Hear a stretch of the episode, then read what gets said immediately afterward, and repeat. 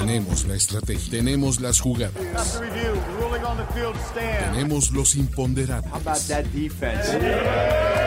Tenemos las lesiones, tenemos los rumores, tenemos la información, tenemos la experiencia, tenemos sed de fútbol americano. Tenemos todo lo que necesitas saber semana a semana. Playbook, Playbook, de primero y diez. El análisis previo más profundo de la NFL con nuestro profesional grupo de expertos Ulises Arada, Jorge Tinajero, Luis Obregón y Antonio Sempere. Playbook, ¿tenemos tu atención? Estoy, perdón, presioné un botón y le rompí la madre a la producción. Discúlpenme, muchachos, ya no voy a jugar con esto. No sé qué pasó, no sé qué pasó. Mi nombre es Ulises Arada. Este perfil está con Fitzmagic, Jorge Tinajero, el The Old Man Who Shits on Sticks, básicamente. Ustedes saben quién es, Juanpi. Y Luis, eh, Juanpi, qué pinche mamón. Y Luis Alberto Obregón. ¿Cómo están, amigos? Estamos en Playbook, semana 7 de la NFL. Nos van a regresar el partido que nos robaron hace un par de, de semanas. Todo está bien.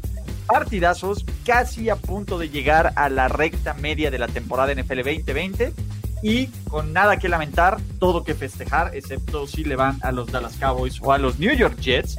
¿Por qué? Porque esto es Playbook, el mejor análisis. Como ya saben, vamos a repasar los 14 partidos, excepto los que nos den huevas, que recibirán su hard pass, pero cada uno tiene su Miles Garrett para retornar a la acción. ¿Cómo están, muchachos?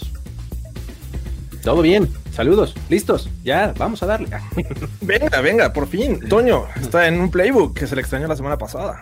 Perdón, muchachos, es que esto de las negociaciones de contrato, voy a ser honestos, no va bien, no van bien. Entonces digo, ¿Hay, hay contacto entre tus representantes y el, el management? De mira, mira, el diálogo está prácticamente roto, Luigi, o sea, tengo que decirlo. Y Ok. si estuviera en mi poder esto, pero ya, esto ya escaló a, a, a otras instancias, ¿no? O sea, siento, o sea, veo, veo difícil el regreso para el año que viene, no descarto nada todavía, pero este, no Muy sé. bien. Básicamente está Marshall Lynch, ¿no? O I'm just here, so I just don't get fined, ¿no? Para... Exactamente, pero bueno, estamos listos, listos, listos, listos para platicar. Dicen que si ya te pagaron para presentar cuarta y pulgadas. Eh, Parte de esas negociaciones eh, ríspidas que estamos teniendo. ¿Cómo quedamos que se llama por fin? ¿Cuart- ¿Cuarta y pulgadas o el otro nombre que habíamos dicho? No, no, no, cuarta y pulgadas. Cuarta y pulgadas está bien. Cuarta, cuarta y pulgadas. Está bien, está Exactamente. Puedo considerarlo, obviamente. Pero bueno, tenemos una gran semana, una gran semana 7 de NFL, enfrentamientos clave para el panorama de playoffs, datos curiosos y arrancamos con un juegazo. ¿Por qué? Porque los New York Giants, recién desempacados de su primera victoria de temporada regular, se meten al lugar donde los sueños se vuelven realidad, el Lincoln Financial Field, por lo menos los sueños de violencia y de sangre de la gente de Filadelfia, a enfrentar unos Eagles que poco a poco eh, pues, podrían estar sanos. Lo increíble es que el ganador de este juego tendría un gran potencial de estar al frente de la división al terminar la semana porque shit happens en la, en la NFC East. Y bueno, tenemos a Daniel Jones, tenemos a Carson Wentz, tenemos a Doug Peterson, no va a jugar Miles Sanders, probablemente de Sean Jackson sí lo haga, pero en el papel es un juego que sí está cutre, pero recuerden, amigos, cuando no tengan NFL, que es mejor tener este pinche juego cutre, aunque no ocurra absolutamente nada. Entonces, muchachos, vamos a hablar de esto, o Jorge ya está preparando sus dedos mágicos para los drops. Ah, De una vez, de una vez aviento el mío. Ya, esta le vez no voy a reservarme hasta el final. De una vez voy a aventar el hard pass. ¿Alguien tiene algo que decir? ¿Alguien algo absolutamente nada. No vamos a hablar del invicto Doc Peterson, entonces, en jueves en la noche. Nice. Está bien, está bien. Está bien. Fly Eagles Fly. Bye, Eagles, bye. Bye, Eagles, bye. Eh, Eric Mohamed dice: Odio la dinámica del hard pass, le quita ritmo a la transmisión. Dude, creo que acabas de empezar a ver Playbook. Entonces, pero eh, de es parte de lo más divertido y, de- y del mame, así que, pues venga. Fly Eagles Fly, muchachos. 2, 4, 1 y de aquí nadie se frena para la división, para llevarse la división. Y No, no, volverán a ver atrás. También voy con Fly Eagles Fly. Exacto, muchachos, recuerden, no se canta hasta que este equipo gane, entonces espérenlo en, en Overreaction, ojalá. Entonces, aquí no sé, no, no, no, no, no les vamos a cantar por nada. Ya, vámonos a los partidos del domingo porque tenemos otro juegazo. Y cuando digo juegazo, los Detroit Lions que vienen de ganar buscan ponerse por arriba de 500 al visitar a los renacidos, a los nuevos, a los potentes, a los imparables, a, a la máquina ofensiva, ahora sí comandada por el centra Matt Ryan, los Atlanta Falcons, que también vienen de ganar y de ganar bien. Son dos equipos que traen una super racha, que uno de ellos podría ser considerado como el caballo negro para regresar a playoffs. Matthew Stafford y Matt Ryan básicamente los podríamos cambiar de uniforme y solo porque uno se ve más acabado que el otro y otro más gordo que el otro, no podríamos distinguir quién es quién, pero bueno, pues, si alguien a estar atento y feliz en este partido, va a ser el papá de DeAndre Swift, también tenemos a Todd Gurley, Julio Jones, Quinn Goladay. Venga, ¿por qué no hablar de esto? Puede ser un juego de equipos malos bastante entretenidos. Exactamente. Así lo tengo conceptualizado yo, justamente. O sea, un par de malos equipos que creo que pueden dar buen espectáculo. Eh, creo que va a estar bueno. No sé, ¿alguien va a aventar ahí un hard pass back to back o no?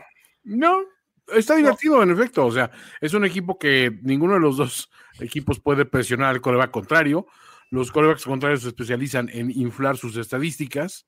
Eh, hay material eh, para cachar este, balones del otro lado. O sea, creo que no, no, no hay, no hay ninguna. O sea, es un juego que dices, si no tienes nada mejor que ver, y seguro aquí tienes al menos dos jugadores en tu fantasy, pues sí te lo recetas, ¿no? Exacto, creo que es el, el juego ideal para los que tienen algún jugador de los Falcons o de los Lions en, en su equipo fantasy. Fuera de eso, creo que no hay mucho atractivo, más que ver cuántas yardas puede generar cada coreback o, o, su- o si tienen a- algún receptor como Goladay, como Julio Jones, como, como Calvin Ridley. Me parece que eso, eso es el mayor atractivo. Fuera de ahí, creo que pues el marcador podría estar cerrado, eso tampoco tengo dudas, pero...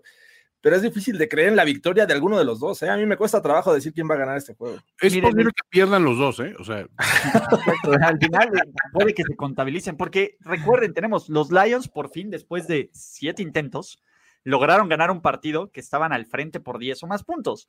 Del otro lado, tenemos, aunque ya no está Dan Quinn, ese estigma, cada vez que hay un marcador 28-3, la cuenta de los Falcons hace lo, tu- lo suyo que dice, Don, no nos arroben, perro.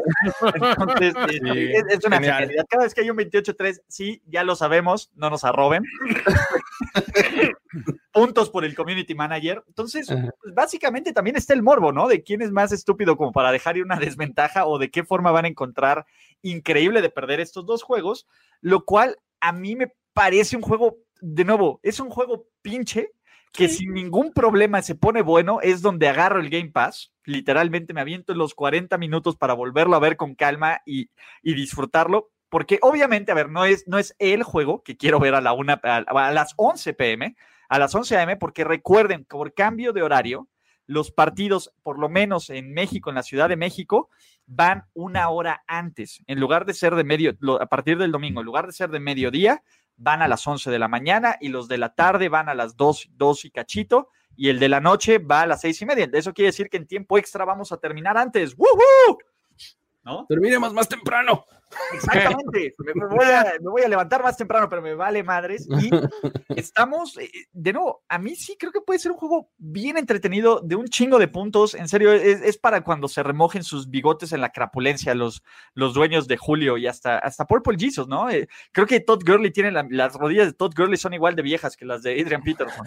no, y DeAndre Swift, la verdad es que está siendo productivo, está empezando a generar algo de expectativa, pero dices, o sea, fuera de eso, a mí llama la atención ver a Atlanta qué hizo para poder desbancar a Dallas como la peor defensiva de la NFL. O sea, es decir, ¿cómo le hiciste? pero, ¿en, en qué, ¿en qué categoría? Porque digo, en, en puntos no hay nadie peor, según yo, ¿no? No, defensiva total, creo. Ah, ok, ok, en yardas. número yardas. 32. Entonces dije, bueno, pues ¿cómo lo hicieron? No, o sea, no es fácil. Porque Dallas, yo creo que están intentando ser los peores. Pero los Pero eso Falcons, le sale bien. sí, Falcons como que cayeron ahí. O sea, no sé. Sí, posiblemente no tengan la, la- la mayor afición cada uno de estos equipos, pero eh, si nos vamos a la semana pasada donde esperábamos juegos interesantes como los Steelers contra Browns, como los Bucks contra los Packers, este, y, y que resultaron ser una- un malos juegos, ¿no? Entonces creo que esto podría ser una agradable sorpresa. Sí, va a estar, va a estar interesante porque, ah, digo, la- ninguna de las dos defensivas, como ya lo mencionaba Toño, eh, está entre las mejores de la liga y los dos e- ataques son muy explosivos. Entonces, eh, los, los corredores va- van a tener buenos días, este, bueno, un buen día, eh, los, eh, los receptores también. Entonces, creo que, eh, pues, ofensivo, creo que sí puede ser este punto, este partido. Me- sentidos. Me ofende este. Me ofende, exactamente. Pero bueno, Funciona en muchos eh, niveles. yo voy Falcons. Dirty Bears, muchachos.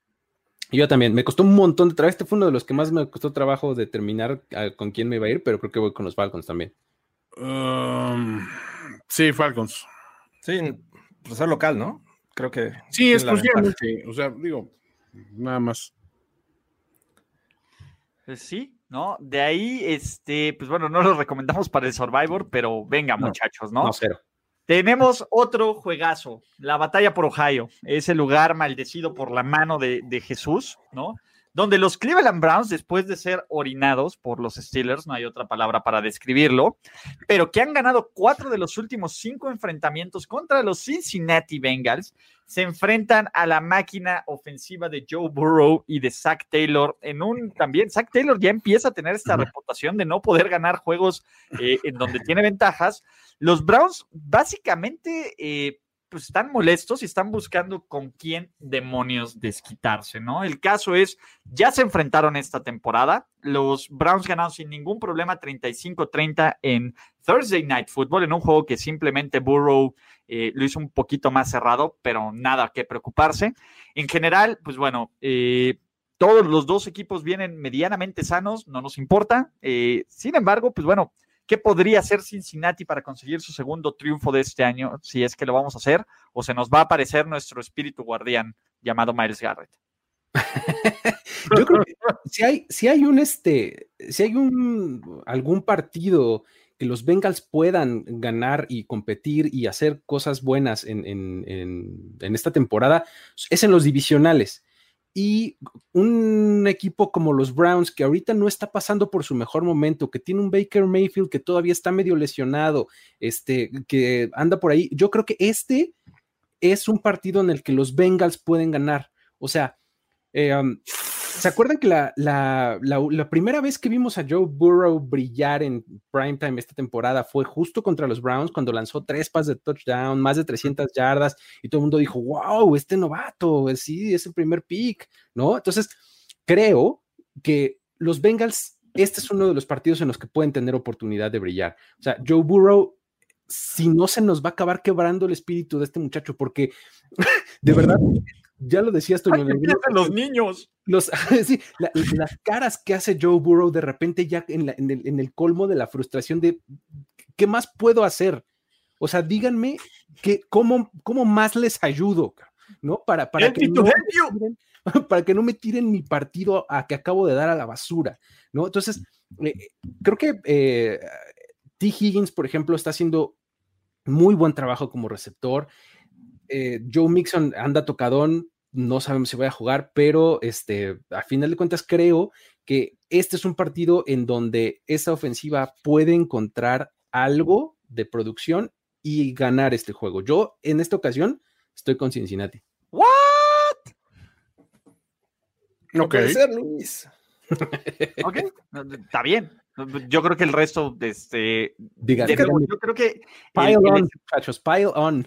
El escenario de este partido es básicamente los Cleveland Brownies van a sacar toda la frustración, el hate, el mal momento, eh, todo lo que no hicieron contra los Steelers y se las van a dejar ir feo, feo, feo, feo, feo a los Cincinnati Bengals, ¿no? De nuevo, es cierto que Cincinnati compitió, es cierto que Cincinnati eh, estuvo a punto de causarle un aborto espontáneo a Philip Rivers, ¿no? Del miedo, pero es la diferencia de talento, de roster, de líneas ofensivas. eh, yo solo quiero saber cómo demonios van a evitar que Miles Garrett y el resto del pass rush de los, de los Cleveland Browns le respire. Ni siquiera, ni siquiera lo mate, le respire un poco cerca a, Burrow, ¿no? Eso es, si no pueden proteger a Burrow, no pueden protegerse ellos mismos, ¿no? Eh, me parece que es una receta para el desastre de esta primera temporada. Es una, es, es un milagro que siga de pie Joe, Joey B, pero yo, yo no veo, yo no veo la forma en que, bueno, sí la veo, pero ni, ni que se lesione. Es más, hasta con Case Montana Keenum ganan. Y, es que concuerdo con Luis, o sea, es cierto, estos Bengals mm, ya no son dominados por el rival como lo, fueron en, en, 2019, ahora pelean. Pero el tema es que, eh, y también lo, dijo Luis, eh, Burrow no puede hacer todo. el primer juego contra los Browns les encontraron la forma de acarrearles el balón. Obviamente estaba Nick Chubb, pero aún así, sin Nick Chubb, me parece que esta línea ofensiva todavía puede dominar a la línea defensiva de los Bengals. Puede hacer que Karim Hunt ah, este, acarree el balón, dominar el reloj, dominar en cuanto a puntos. Y si bien Burrow va, a hacer puntos, sí, pero creo que los Browns van a hacer más. Están en, en esa posición de volver a tomar el camino, porque esa es la oportunidad de oro para los Browns de volver a encontrar el camino de la victoria. Entonces, eh, este, les cae como anillo al dedo después de esta eh, masacre que sufrieron en, perdón, en Pittsburgh. Entonces, eh, yo sí veo un equipo superior, el de los Browns, pese a que Burrow está jugando bastante bien, pero él no puede hacer todo el trabajo solo. Sí, no es, es, una cuestión no tanto de actitud. Creo que los Bengals son como los Jaguars, o sea, son equipos que luchan mucho y están eh, muriéndose en la raya, pero la verdad es que no tienen mucho con qué luchar. Y hay que ser honestos también. Baker Mayfield es un coreback contra equipos de marca ganadora y otro coreback completamente distinto, con casi 40 puntos de diferencial con, en el rating contra equipos de marca perdedora. O sea, se vuelve Joe Montana cuando está frente a un equipo herido. Este, y si a eso le sumas de que los Bengals no pueden parar eh, el juego terrestre, o sea, han permitido un corredor tras otro de, más de 100 yardas, dices, pues va a ser relativamente fácil si te apegas a un script de lo que puedes hacer bien, dominar este equipo, aunque los Browns lleguen este, con, con un equipo no al 100%, o sea, digo, no lo veo tan, yo no creo, no comparto el punto de vista de Ulises de va a ser una masacre asquerosa, pero, pero sí siento que realmente sí la balanza está inclinada del lado de los Browns. Juego divisional, amigos. Y es en casa de los Browns. Ah, sí, no, no, de los Bengals. De los Bengals. de los Bengals, perdón. Exacto, no, no, no, y tienen al Bengal King, entonces. Pero, ¿has este visto la casa de los Bengals? sí, es la casa de Bravel y la casa de los Bengals, ahí se van, ahí se van quién vive. Entonces, no, no, no, no, no, de, nuevo, no, no, no hay power ranking de casas, pero pero hay que hacerlo. A ver, y cuando a tu ciudad le dicen como de Queen City, pues tampoco tienes como mucho, mucho argumento. Entonces, claro. no, no, y ni siquiera uno sabe por qué. Pero por, Ivy Queen. Eh, bueno, vamos eh, todos eh, brownies, excepto Luis Obregón, que se volvió loco con el Bengal King, ¿cierto? Venga, todos tenemos la oportunidad de volvernos locos en algún momento. Exacto, por supuesto, que fuera más que ganar o perder un pick, ¿no? Porque el siguiente partido es un choque de culturas, muchachos. De una parte, de, de, una parte tenemos eh, el afrancesamiento, la sofisticación, la revolución, la, la magia, ¿no? Que bueno, viene tocado, por supuesto, porque les cayó un encima. Y del otro lado está el barbecue, eh, el, el, chef, el Chief Kirpa, de Sean Watson. Y me parece que este juego, hablando de, equipos que vienen enojados, de equipos que vienen que, necesitan hacer un statement de, a ver, no, no, no, yo sigo siendo bueno, lo que ocurrió en la semana 6 fue una irregularidad de los Matrix, son los Packers, ¿no? Aaron Rodgers viene de, no el primero, sino el segundo peor juego de su carrera, ¿no? Entonces, ese es un tema importante. Y Aaron Rodgers enojado, pues, no, no quieres encontrar a Aaron Rodgers enojado. Entonces, este, pues, eh, básicamente es eso, ¿no? Por el otro lado, los Texans se han visto muchísimo más competitivos desde que el genio y general manager del año, Bill O'Brien, está fuera. Pero es un equipo que vive y muere por lo que puede hacer de Sean Watson con sus brazos y con su brazo y con sus piernas, ¿no? Y en el papel, pues, la defensiva sigue siendo terrible. Vean cómo les corrió Derrick Henry, vean cómo les pasó Ryan de Deep Tannehill, porque ya subió de categoría. Ahora ya de Deep ya no es Aquaman, es de Deep, pues me gusta. Es de Deep, Aparte está más padrotón el de Deep y toda la... También tiene sus y unas cosas ahí medio extrañas, pero mientras no le den fresca, todo está bien. Entonces, este... Eh, y ese es el punto, ¿no? Eh, ¿Qué podría evitar que los Packers consigan su quinta victoria de la temporada en contra de un equipo que solo ha ganado un miserable juego? creo que mencionaste un, punto eh, importante en, el asunto de Crenel. Eh, Romeo Crenel eh, está en modo YOLO, así, tal cual. O sea, digo, el tipo es head coach interino que realmente no el trabajo. No le puede importar menos lo que va a pasar el próximo año. ¿Me explico? el próximo juego. el próximo juego, exactamente, ya no diga, ¿no? Entonces, digo, y lo vimos muy claro en, el partido contra Tennessee cuando se la jugó para ir por dos. al cabrón. Según él poner el juego a nueve en vez de a ocho, cuando todo, todo el sentido común indica que lo correcto era ir por el, patear el, el, punto extra, ¿no? Pero, y eso es, eso es justo la muestra de él te dice, no, hombre, pues yo lo que quiero es ganar este juego. O sea, y ahorita, y ser lo más. Yo ya me quiero ir a mi casa. Ya, cayó el aguinaldo. Entonces, eso le puede dar cierto grado de peligrosidad a Romeo Crenel. ¿No? O sea, eh, hace que, los Texans este, se contagien un poco de esta aura de vamos a meterle el acelerador y no breaks, así all gas, no breaks, ¿no? All gas, no, no as. Entonces. Full grass. Oh, oh, perdón.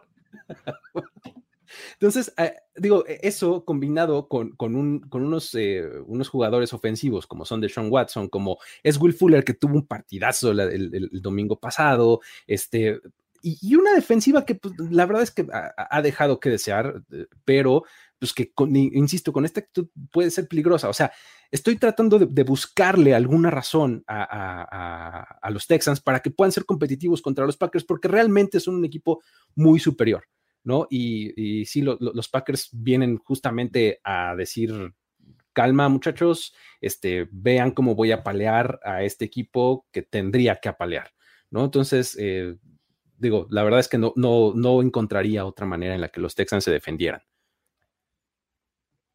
Es buena premisa, ¿eh? sinceramente. O sea, creo que sí, o sea, eh, me cuesta trabajo creer que este equipo de Green Bay pueda perder dos juegos al hilo. Aparte, pero bien dicen que jugar ajedrez contra alguien que no sabe jugar ajedrez puede ser tan complicado contra, como jugar contra alguien que sí sabe, ¿no? Porque dices, pues, ¿a qué está jugando? Tú piensas que va por un lado. Y en este sentido, sí, Cronel es el, o sea, antes digan que está yendo a los juegos. Este ya le cayó el aguinaldo, ya está pensando en qué gastárselo, lleva a extender la comida dos horas.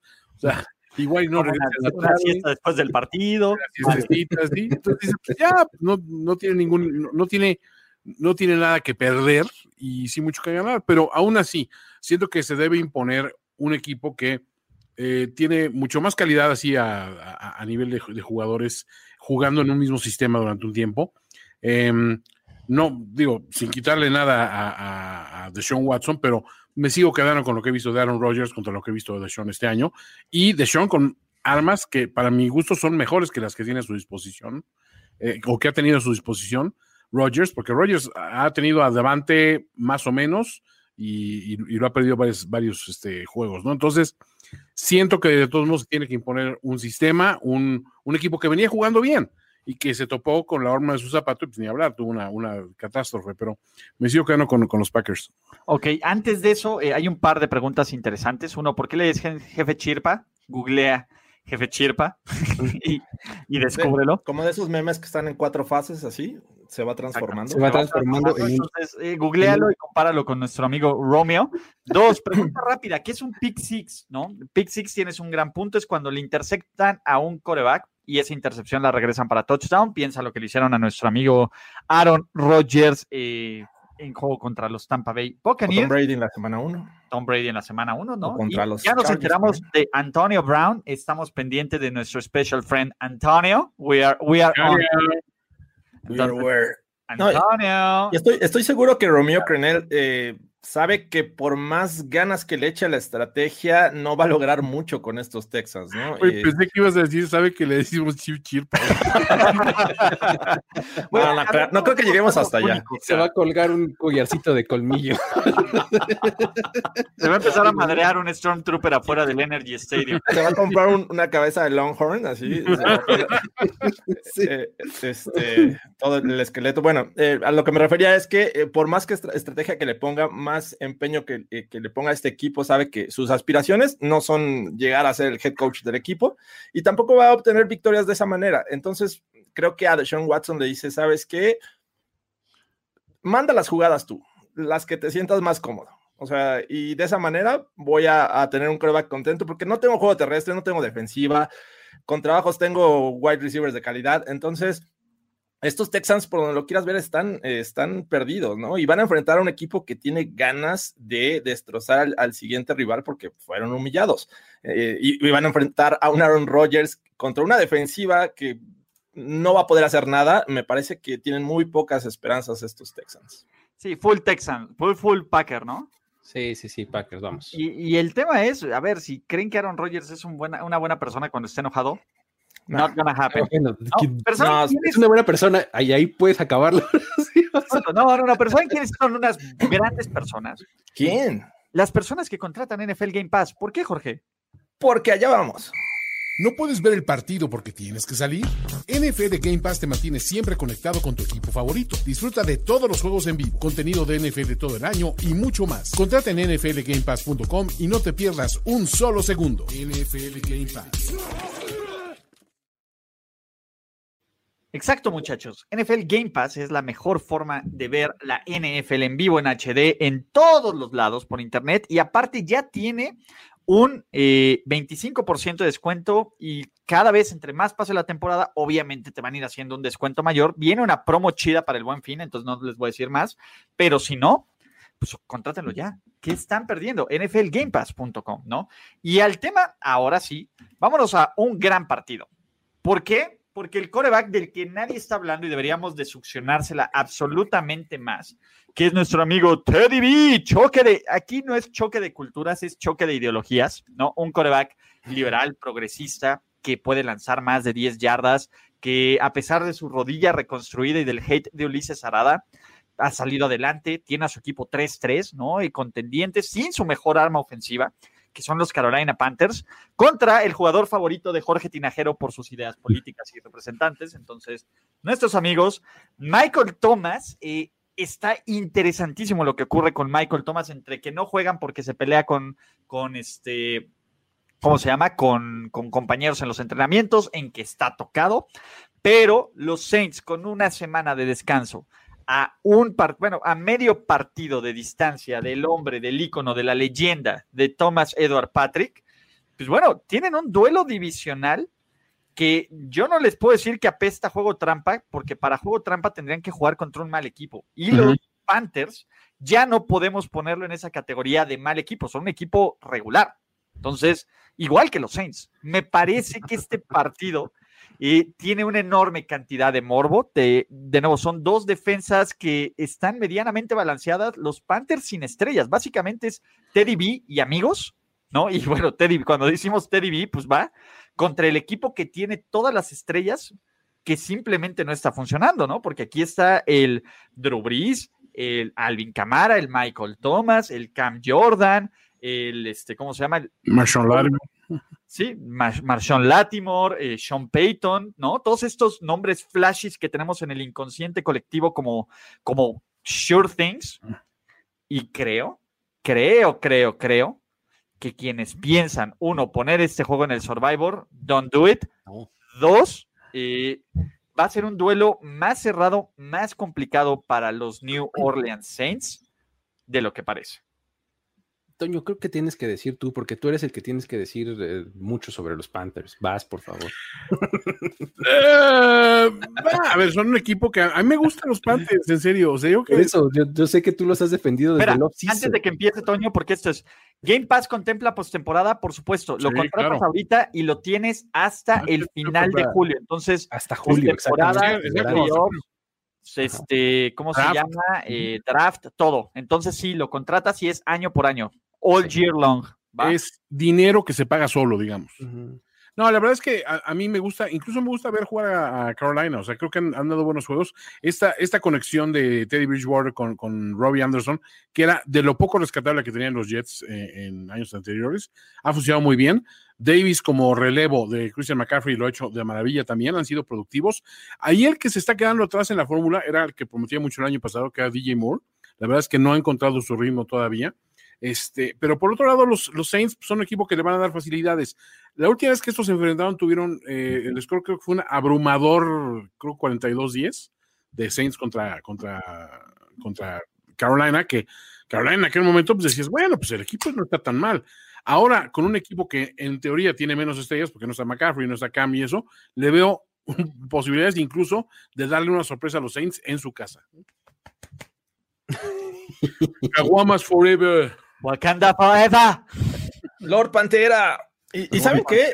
Esta ofensiva de, los Panthers eh, avanza mucho el balón, o sea, genera muchas yardas. Eh, en, hablando específicamente de yardas, por pases son una de las mejores de, este inicio de temporada. Por tierra no se quedan atrás, pero el tema es que no lo transforman muchas ocasiones en puntos, ¿no? Llegan y solo son tres puntos o a veces lo fallan. Entonces, ese es mi único tema que tengo con estos Panthers eh, a la ofensiva. La defensiva creo que va mejorando y sobre todo la secundaria me gusta mucho y me gusta el match que va, a tener contra Drew Brees y amigos. Pero eh, digo, Sean Payton es uno de los que en temporada regular y cuando tiene más tiempo de preparar un juego, me parece que lo hace bien.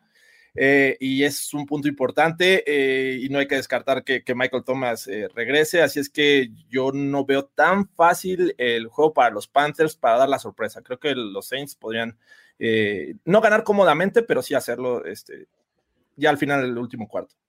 Sí, es, eh, creo que el, punto que a mí más me, como que me, convence hacia el lado de los Saints es que tuvieron, vienen de su descanso, vienen eh, pues como de reagruparse, ¿no? de bien un poco también en el drama que ya mencionaba, dices de, de Michael Thomas y demás, este, pero también traen una defensiva bastante eficiente. O sea, tienen una defensiva que, está haciendo bien las cosas. Y, creo que contra una ofensiva que, eh, si bien ha, pues, se ha defendido, pues, como es la de Carolina, eh, creo que podrían hacer muy buenas cosas. A mí me gusta mucho lo que está haciendo, por ejemplo, de Mario Davis, ¿no? Desde la posición de linebacker, me, me parece que está jugando súper, súper bien, ¿no?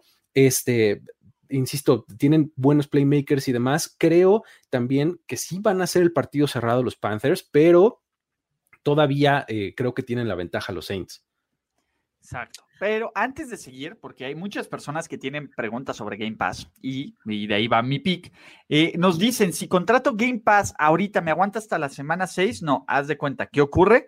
Lo contratas, el periodo de contratación de Game Pass es donde lo tienes hasta julio, eh, hasta el último día de julio, y ya una vez que empieza la nueva temporada de NFL desde, bueno, pretemporada y todo eso, ya lo vuelves a renovar y te contratan, ¿no? También nos dicen, oye, si más me tardo, eh, más barato va a ser. Sí, sin embargo, pues te vas a perder de la experiencia, ¿no? Probablemente tengan eh, promociones en el buen fin, que también las estaremos platicando de ahí, promociones en playoffs, etcétera, etcétera. Y por último, aquí nos dice Jorge, Julio Rodríguez, perdón, en Game Pass puedo ver partidos pasados como el primer juego de Big Ben con los Steelers en el 2004 te platico, si hay un archivo, pero no está desde 2004, está desde 2012 para acá. Entonces tienes ocho años o nueve años de archivo de, NFL, no tienes TAS, tienes catálogo de NFL Films, tienes programas viejos, tienes todos los America's Games, etcétera. Pero no tienes, haz de cuenta, si me dices, quiero ver el debut de John Elway con. No, no, pero a lo mejor trabajan en eso, les vamos a decir. Entonces, de repente sí suben como que juegos clásicos o significativos por alguna fecha, entonces los puedes agarrar. O sea, Ulises, lo que estás diciendo es que si ahorita contratas Game Pass, te abarca hasta el momento en que hay un campeón vigente de la NFL, como reza la prédica de Luis Obregón. Claro. Ya una vez que empieza la siguiente temporada, ya. Exacto. Y es eh, la mejor manera de explicarlo. Exactamente, hay un pago único una vez que empiece el juego del Hall of Fame o el planeado juego del Hall of Fame en su momento ahí tienes que renovar tu suscripción. ahí ya no hay campeón del NFL. NFL Game Pass. Pero ahora sí, regresando al tema, señores, les voy a decir por qué van a ganar los Carolina Panthers. ¿What? Tres, puntos. Primero, ¿no? Eh, Ese lo debiste haber dejado al final. Black Lives Matter. Es lo único que voy a decir. Black Lives Matter es, es lo de moda. Entonces, ¿Quién quiere esa narrativa? Y antes de las elecciones del USA, por supuesto, ¿no? Joe Biden tiene aquí una lana durísima, aparte en un swing state, no, no, perdón, eso no es un podcast de, geopolítica gringa, pero eh, al final eh, yo creo dos cosas. La primera, me parece que los Panthers pueden correr el balón de forma efectiva con Mike Davis. No es lo mismo jugar contra the Bears que jugar en contra de los, de los Saints, que se han mostrado vulnerables, que se han visto mal. Vean, Justin Herbert parecía un All Pro, con jugadores que jamás habíamos escuchado fuera de esto, ¿no? Y Anthony Lynn tuvo la oportunidad de ganar este partido sin ningún problema. A mí me parece que Matt Rule ha hecho un trabajo específicamente brutal. Y el matchup, a mí, yo no confío en, el brazo de Drew Brees, yo no confío en los receptores de los New Orleans Saints, y me encanta lo que estoy viendo de esta joven defensiva de, de los Panthers. Creo que es un equipo agresivo, creo que es un equipo que tiene, que está demostrando que no solo está en reconstrucción, sino que está demostrando que puede competir y ganarle a los Big Boys de su división. Y ojo, Sean Payton tiene un récord de 14-12 contra los Panthers. Tampoco es que sea el tipo uber dominante en contra de Wakanda Forever. Wakanda Forever. Come. No, no, de hecho, de, todos los tiempos están empatadas la serie 25-25. O sea, no se puede ser más parejo que eso. ¿Qué pick traen ustedes? Yo voy Saints. Yo estoy con los Saints también. Me sigo quedando con los Saints. Con todo lo que me gustan los Panthers, creo que jugar en casa para los Saints y todas las implicaciones, creo que siguen teniendo una ligera ventaja. Se volvió loco Ulises. ¡Shuri! ¡Ayúdame! Pero Ulises está apoyando a Teddy Bridgewater. ¿Cuándo se ha visto eso, güey? ya no hay decencia, ya no hay moral. Quiero pedir que vaya con, que vaya al mismo tiempo entra Jameis Winston mi corazón está con Jameis, pero. O sea, es, más, es, más, probable ver a George Tinajero comprarnos un, un disco de hip hop. de RB. De fama, me están Luther, de Luther Bandros. Sin embargo, bueno, vámonos a otro juegazo. Y por qué no, eh, un clásico de la AFC East, en donde los Buffalo Bills, que vienen de dos derrotas, tristes, amargas, desmotivantes, eh, donde hemos cuestionado si Dios Allen es, es, un, falso profeta, un falso profeta de la temporada 2009, se cayó. Es más, e, e, estos Bills eh, caen con menos gracia de una mesa que, que, que Carlos Gorospe. Entonces, de nuevo, hay una crisis seria, ¿no? Los Bills pasaron de contendientes y de un equipo con un futuro MVP a pues, son los pinches Bills, van a encontrar la forma de arruinarlo. ¿Qué es la mejor medicina para ese, ese antídoto? El genio ofensivo Adam Gase, ¿no? Los New, el espectáculo llamado New York Jets, que quieren mejorar su récord imperfecto a 0-7 en la carrera por Trevor Lawrence. Adam Gase sigue con el trabajo porque su único trabajo es mantener este equipo en una mediocridad absoluta. Ya no está Le'Veon Bell, ya no está, eh, pues bueno, si hay venta de liquidación, ¿no? Creo que ya mandaron un linebacker a, a, San Francisco. y un tackle defensivo a Tampa Bay. Entonces, volvámonos locos, ¿no? Los Jets están diciendo, EFIT, yo ya me voy de aquí, ya se acabó la temporada para nosotros, solo estoy aquí porque me tengo que presentar. Sin embargo, pues bueno, podríamos ver un offset special en contra de los Buffalo Bills. ¿Me van a dejar seguir hablando de este pinche juego? No había visto una liquidación de Jets así desde el 11 de septiembre. De, corte, corte. Ah, corte, corte. ¿Me van a dejar seguir hablando? Luis, no, seas insensible, Luis. Exacto. ¿Qué no ven que es por el pueblo bueno, carajo? Ah, no. Este, es para recuperar, ¿cómo se llama? El, el, instituto para recuperar al pueblo lo robado. Lo robado. La mamá. Pero en fin, este voy a seguir hablando de este juego neta. Es que hay otros juegos en los que quisiera sí, yo, yo, ya no puedo hacer nada al respecto, amigos, así que ustedes dirán. Yo tengo un gallo fuerte. Pues suéltalo tú, dices. Bullshit. Suéltalo tú, hombre. Ya lo estoy soltando yo, cara. Eso. Bills, váyanse al demonio. Voy a usar mi Miles Garrett. Eso es. Ay en deferencia a mi amigo Carlos Gorospe, que ha tenido un par de semanas duras últimamente, siento que es momento de darle, darle juego a su equipo. Te dije, año de contrato, cabrón. Voy a ser tu peor pesadilla, cabrón. No, la, verdad es que este, este, este, juego, lo único que tiene de valor son las implicaciones de qué tanto pueden apestar estos Jets y qué tanto se la cobran los Bills. Ahora, eh, para ti te dice algo si este juego, los Bills ganan por 30 puntos, una cosa así, ¿te dice algo del estado real del equipo? ¿O tenemos que tomar un juego para los Jets como algo que exclusivamente cuenta eh, para tus eh, columna de ganados y perdidos, pero no te dice nada de cómo estás? Pero, pero te podría jugar al revés si es un juego cerrado. O sea, decir, eso sí, ay, estos Bills, la verdad es que les costó mucho trabajo ganar un equipo que ni siquiera, eh, no sabemos si va a jugar eh, Darnold, por ejemplo, juego terrestre pues está perdido, la defensiva está en barata, eh, está bien complicado. crearte una crisis de confianza, es lo que pasaría. Sí, o sea, Al final es, es el escenario más jodido para los Bills, ¿no? Es- si no madrean, pues dices, oye, algo está mal con o sea, este equipo. Si si ganas, pues ni modo que no ganaras. cabrón. Si Claro. pierdes Es o te metes en problemas. No, y, y si no madreas, vas a decir, es que estos Bills no convencen, güey. O sea, no hay forma. Exacto. O sea, nuevo, es- ¿es divisional y todo puede pasar? Sí, claro, pero es. Adam Gaze, ¿no? Entonces también. eh, A ver, ¿sabes qué? Adam Gates pone más en, en riesgo su trabajo ganando este juego que perdiendo. Es que es justo, justo iba a decir, el- los Jets están, están manteniendo el curso para, para irse sin victorias. O sea, el, y creo que quitar a Adam Gaze podría poner en riesgo eso porque ya vimos que se comprueba cada vez la máxima de que con el head coach interino ganas el primer juego, ¿no? Entonces, este, si algo así sucede, pues entonces ya otra vez en- entras en terreno de los Giants, de Washington, de todos los que han ganado un partido, ¿no? Entonces, eh, ya te empiezas a, a meter en problemas con, el- con el pick uno del draft. Ahora, los Jets están llenos. Mira, para los que están en el podcast y no lo hacen, Daniel Israel se aventó el comentario de la noche. Hoy vamos a hablar de Leones y de Jets. En serio parecen adolescentes que su crush no lo pele y ponen canciones de sin bandera para deprimirse más. Entra en mi vida.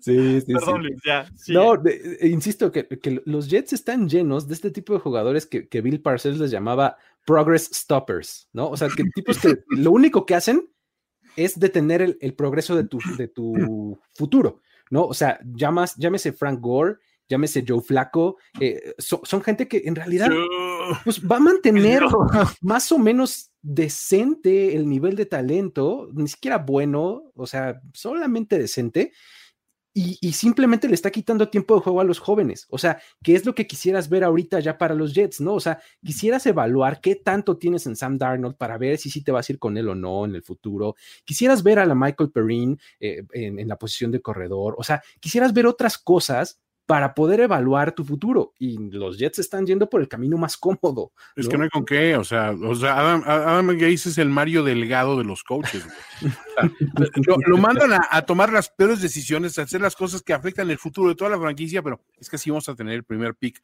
así vamos a tener al pueblo bueno de nuestro lado. ¿no? Exacto. Pero Es voy a sacrificar mi transformación que merece el país. Pero bueno, Pero mi Pues es futuro que- político, que vete, vete, vete, Gates, tú lo estás haciendo muy bien. Sigue perdiendo, sigue perdiendo, muchacho. Te voy a decir algo. El tema es, eh, y un dato estúpidamente sorprendente, los Jets tienen más tres en diferencia de entregas de balón y los Bills menos dos. Eh, cuando empiezas a analizar eso, dices, what the fuck, hay algo aquí que no está haciendo sentido. Y de todas formas, aunque en este juego los Jets tuvieran más cinco, lo veo casi imposible de que lo ganen. No, a ver, siempre hay una forma de que lo ganen, ¿no? Y, y- Claro, y sí. de nuevo, siempre any given Sunday, pero not today, muchachos. Ya, ya, ya con esto te sientes satisfecho, Toño. Ya hablamos lo suficiente de los Bills y de los Jets. Deja consulto con Gorospe. Ah, Va, estamos, estamos bien. Perfecto. Se cumplió la cuota. Bills. Ya, ya. eh, eh, se Bills. cumplió el fideicomiso antes de que lo desaparezcan. Billy, Billy. Billy, Billy, ¿no?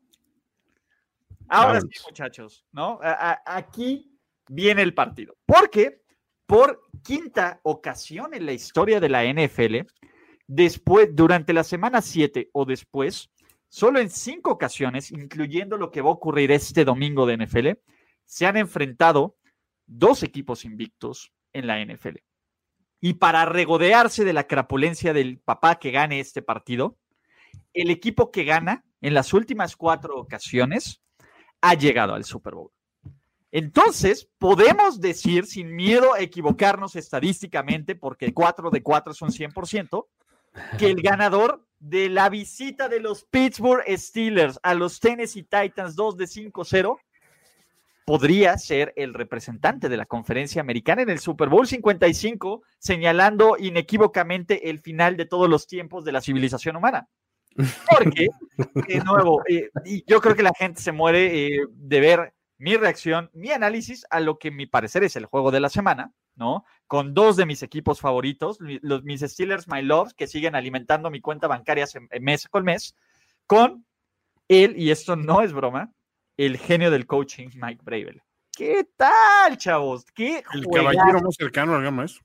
El más cercano al gran maestro, el más iluminado. Y cuando Mike Brave le abre los ojos, cuidado que viene el tesoro del cielo y valió madres. Entonces, wow. Pero yo creo que una de las cosas que nadie veía ve- venir es, bueno, hablemos de este duelo de invictos, ¿no? Y es que eh, ya iba a ser duelo de invictos cuando nos lo pospusieron y dijimos, bueno, para cuando se enfrenten ya va a ser diferente. ¿Cuál? Yeah. ¿No? Sí, estaban creo que 3-0 en ese momento cuando vino este, esta situación de- del brote ahí con los Titans. Pero pues bueno, le agregan dos victorias más cada equipo y eh, exacto, el Ulises Bowl. Eh, Uli Bowl. y, y creo que va a ser bien interesante. Eh, Me parece que es el mejor rival que van a enfrentar estos Steelers este, de estos los cinco que ¿no? llevan. También, Y- exacto, y también los Titans, ¿no? Que, que a final de cuentas muchos juegos de los Titans se les han complicado y han sido contra rivales que dices debieron haber dominado, justo con lo, lo que hablábamos de los Bills que les podría pasar con los Jets, ¿no? Entonces, eso también te genera muchas dudas. Sin embargo, me parece que desde, desde la banca tienen un gran aliado estos Titans, ¿no? Que, que creo que los Steelers no lo tienen y Oh. aparte el, el talento que, que- que creo que eh, no tiene nada que ver, no tiene nada que ver, pero eh, yo en este momento confío más en Mike Bravel que en, en Mike Tomlin, ¿no? En ¿Duelos de Mikes? ¿Qué- ¿Cuál es la diferencia entre estos Mikes, Jorge? Tú dímela. el apellido es, es de origen. No, no, no. no, no. Eh, europeo. y- Europeo, sí, claro, ¿no? La, la diferencia, bueno, ahí está. Yo Sí. cumplo con decirlo. Sí, y bueno, o sea, el, el porcentaje de, de- de la canasta básica que dedican a pollo frito de un lado contra el que dedican al pan blanco Wonder, pues sí, es sustancial también. Sí, George, yo te sea. Mike con Crime, básicamente. Mike Entiendo Mike. tus motivos, George. Está bien. No te juzgo. No, pero la verdad es que sí, la- las expectativas son altas de este juego, ¿no? Gane quien gane, creo que va a ser un, un duelo cerrado. Eh, el juego terrestre me parece que va a ser factor a favor de los Titans, eh, a pesar de que pues también tienen una baja importante en la línea ofensiva, ¿no? Eh, Ese es mi punto. Sí, que Taylor Lewan, al parecer, se rompió la rodilla, bueno, el ACL, el ligamento anterior cruzado de la rodilla. Este. Y es, es, un, es una baja importante, sobre todo esta semana específicamente les va a pesar muchísimo porque los Steelers, si algo tienen, es una defensiva y sobre todo una frontal eh, bien poderosa, ¿no? Entonces, eh, tu mejor hombre de, de la línea eh, fuera tiene que preocuparte. Es cierto que tienen, en mi opinión, al corredor más valioso de la liga, como pueden leer en un artículo que publicamos en Primero y Diez hace unos días. Derrick Henry me parece que es el corredor más valioso de la liga. O sea, no importa la situación, down and distance, este tiempo de juego, eh, cómo está el marcador, los Titans le van a dar el balón a Derrick Henry siempre y lo van a, y, muy probablemente van a tener éxito haciéndolo, ¿no? Entonces, eh, es- está muy impresionante. Para mí fue muy revelador el hecho de que en tiempo extra, tercera y gol en la yarda 5 de tu rival, y, le, y sacas a Ryan Tannehill y le das el balón a Derrick Henry en un centro directo, ¿no? Entonces, ese tipo de cosas me parecen súper reveladoras de, en dónde está tu interés eh, ofensivo, ¿no? Entonces, eh, va, va a ser muy, muy, este, muy interesante verlo eh, en, esta, en esta semana contra los Steelers porque su defensiva es bastante, bastante buena, ¿no? Sí, aparte hay otra cuestión. Tannehill, la verdad es que ha sorprendido con su juego y su, su forma de, de- encarar estos partidos, ¿no? O sea, no está simplemente siendo un, game manager como muchos esperaban, de repente toma el protagonismo, ¿no? Y eso le facilita obviamente el juego a, Henry. Siento que es una prueba muy complicada para los Steelers, o sea, mucho más de lo que aparentan. eh, o sea, eh, los Titans siempre han sido ese equipo con un récord engañoso que dices, no, es que ve a quién le han ganado. Y cuando te das cuenta dices, espérate, no todas sus victorias han sido contra equipos flanes, ¿no? O sea, siento que este juego está muy parejo y está excesivamente interesante. Sí, a mí me encanta. Y ojo, ya a Ryan Tannehill eh, hay que creerle. The Deep es una realidad. eh, de nuevo, The Deep, desde que tomó la titularidad la hace, hace un año, el tipo ha ganado 14 partidos y perdido 4, incluyendo playoffs. Nadie, pocos, pocos corebacks pueden presumir eso. Dos, está en el top 5 en QB rating está en el top 5, que es la estadística que más me voló los sesos, yardas por intento de pase. De Deep no se va con mamadas, de Deep, The deep ball. de Go deep deep. va deep. Entonces, me parece que Derrick Henry ayuda muchísimo, no solo obviamente en el juego terrestre, pero es parte fundamental para que el play action de los Funcione. Tennessee Titans funcione y funcione bien. Evidentemente, ya vimos lo que hizo Pittsburgh en contra de una buena línea defensiva, de línea ofensiva y un buen ataque terrestre, ¿no? Y, Derrick Henry, pues a ver, yo creo que a los dos equipos les va a doler. Otro detalle interesante, esto es, tiene tintes de vieja rivalidad. Si bien se acuerdan de los Houston Oilers, Houston, o- a- a- ahora conocidos como Tennessee Titans. Recuerden cuando los Titans apalearon a los Steelers y pisaron la toalla y perdieron. O sea, son equipos que no se quieren, aunque ya no están en otras, están en otras divisiones, se conocen, se cagan. Mike Bravel, ojo, empezó su carrera en los Pittsburgh Steelers, lo desecharon como un pañuelo que no servía. Y Bill Belichick dijo, vente para acá, mijo, yo te entreno. Una toalla de colorada. Una toalla, exactamente una toalla defectuosa, que no salió amarilla, sino que salió más como, como blancuzca, por así decirlo. Ese pantone no me gusta. Me parece, exactamente, es- esto no va, esto no va con el black and yellow. Eh, en fin, eh, me parece, a mí me encanta este partido, ¿no? Y también me va a decir mucho, la defensiva de los Titans es, es mala, pero es corriosa acá. Ese es el Exacto. problema. Y, y el tema, aquí viene otra cosa importante. Los Steelers hasta la semana pasada habían permitido que sus rivales estuvieran en el juego. Y si algo no puedes hacer con los Tennessee Titans es dejarles creer que tienen la posibilidad de ganarte porque te van a ganar. ¿No? Y si hay Van a alguien encontrar que una manera acá. y si hay alguien que castiga los errores pendejos de los rivales, castigos, este, turnovers, eh, este tipo de cosas, son los Titans. ¿Quién va a ceder? ¿No? Porque este duelo, en serio, es, es un partido estúpidamente interesante, ¿no? Y cuando dicen, se imaginan empate, puta, sería el fin de los mundos para todos, pero este, pero me parece eso. ¿Quién creen o qué creen para cerrar este análisis? Porque aquí sí tenemos que. Aquí es donde la gente paga por, por, por jugar en este juego. ¿Qué creen que sea la clave de este partido que define este encuentro? Y después vamos con el pick de la gente sabia y el pueblo bueno de primero y diez. Para, mí, creo que está eh, del lado de eh, los receptores de los Steelers. Este, um, creo que la ofensiva de los Steelers contra la defensiva de los Titans es el, es el punto en donde se acaba balanceando un poco hacia su lado, en su, en su favor. Este, um, creo que la combinación que han logrado complementándose todas las piezas, desde Juju Smith Schuster por poco y por eh, de vez en cuando que esté a- participando con Chase Claypool, con este James Washington, eh, con Deontay Johnson, etcétera, creo que el complemento como tal se está, eh, se está viendo muy bien al ataque aéreo, ¿no? Tienen la posibilidad de buscar diferentes trayectorias con todos ellos, diferentes profundidades del campo, ¿no? James Conner está mm, jugando bien, o sea, ha estado entregando buenos resultados. Entonces creo que esa ofensiva es lo que va a acabar eh, por definir un poco el partido, porque del otro lado se ve súper parejo, o sea, son tan buenos los dos, pues, o sea, están eh, eh, tan bien balanceados que puedes eliminarlos, o sea, puedes cancelar uno con otro, ¿no? Entonces te queda la ofensiva de los Steelers contra la defensiva de los Titans y creo que ahí me inclino por la ofensiva de los Steelers. Y es que esta ofensiva de los Steelers es reactiva y me refiero a que eh, si le vas a poner presión a, a los wide receivers, vas a tratar de buscar las zonas profundas, eh, ahí con Claypool, por ejemplo, este, y si le das colchón, te van a hacer pedazos entregándole el balón en rutas cortas. Entonces, Johnson y exacto, sí, sí. eh, eh, es, es lo que mejor hacen estos Steelers y pues obviamente Rotlisberger se la sabe eh, al derecho y al revés. Eh, no confío mucho en su juego terrestre y esa es una situación. Y como bien dice Ulises, la defensiva es corriosa y Bravel, su especialidad es la defensiva. Y en algún momento se, se apoyó con Dick LeBeau, uno de los grandes íconos de, de los Steelers. Entonces, eh, digo, Cuando lo Mm. retiraron de Pittsburgh. Exacto, cuando lo retiraron, eh, encontró co- un puesto como asesor. Y este, pues la verdad es que se me hace bien difícil decir quién va a ganar. Del otro lado, veo que en algún momento los Steelers han batallado a detener el juego terrestre y el fuerte de los Titans es el juego terrestre. En base a- eh, con base a, a ese éxito que tienen el juego terrestre, pues Tannehill puede hacer otras cosas con los play actions.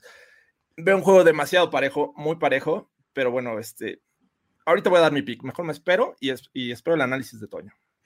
Yo estoy pensando que para mí la diferencia precisamente va a ser Ryan Tannehill. O sea, siento que eh, Henry va a correr mucho, pero los Steelers han permitido un solo corredor de 100 yardas, uno o dos, desde 2019, una cosa así. O sea, realmente es un equipo sólido deteniendo la carrera.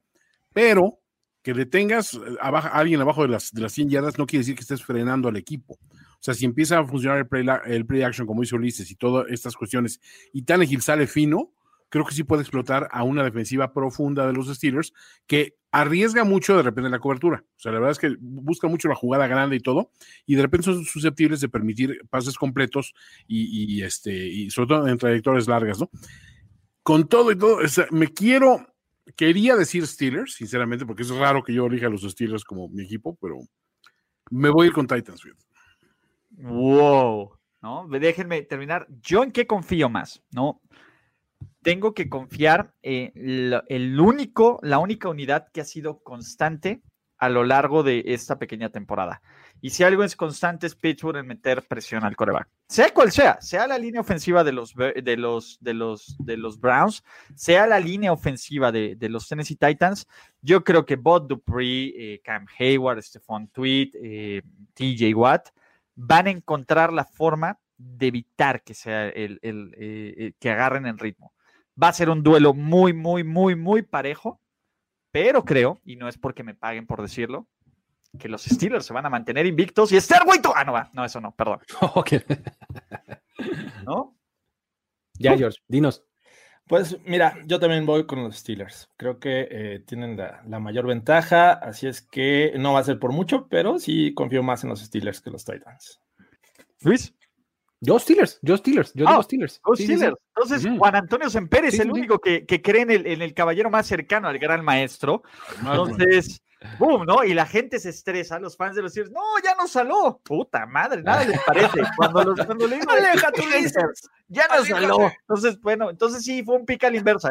De nuevo, tiró un volado y salió Steelers, ya, vuélvanse. El regreso de Jinx Arada. Exactamente. Entonces, pues bueno, y, ojo, no me sorprendería que ganaran los Tennessee Titans. En no, está muy parejo. Yo siento que va a ser un juego de uno o dos puntos de diferencia, última posesión. Se me hace que va a ser así de cerrado. Espero, porque digo, esperábamos mucho el juego contra Browns y viste lo que pasó, ¿no? Pero ahora sí te digo, si estos Steelers le pasan por encima a los Titans, ahí sí, vuélvanse loco fans, este, empiezan a hacer sus reservaciones. A trampa. sí, sí, sí.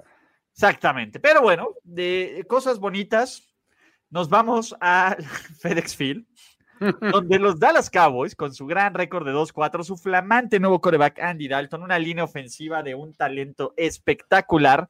Y no solo eso, una de las peores, no solo una de las peores, la peor defensiva, permitiendo 36.3 puntos por partido enfrentarán a maldita sea Kyle Allen, pero yo tengo mi fe en que perdemos a Alexander Douglas Smith. Y lo más importante, Chase Young está salivando porque eh, come pelirrojo. Y de nuevo, el pelirrojo está en Baratheon, ¿no? Es un duelo divisional que también puede ser clave porque los Washington, los Washington Football Team podrían mejorar su récord divisional a 2-1, Jorge Tinajero ya, te estaba tratando de, detener, pero tú estabas muy entretenido, así es que Yo va para allá. de la chamba. Yo tengo que echarle el mismo feeling, sean equipos de 5-0 o sea mi más en este momento, muchachos.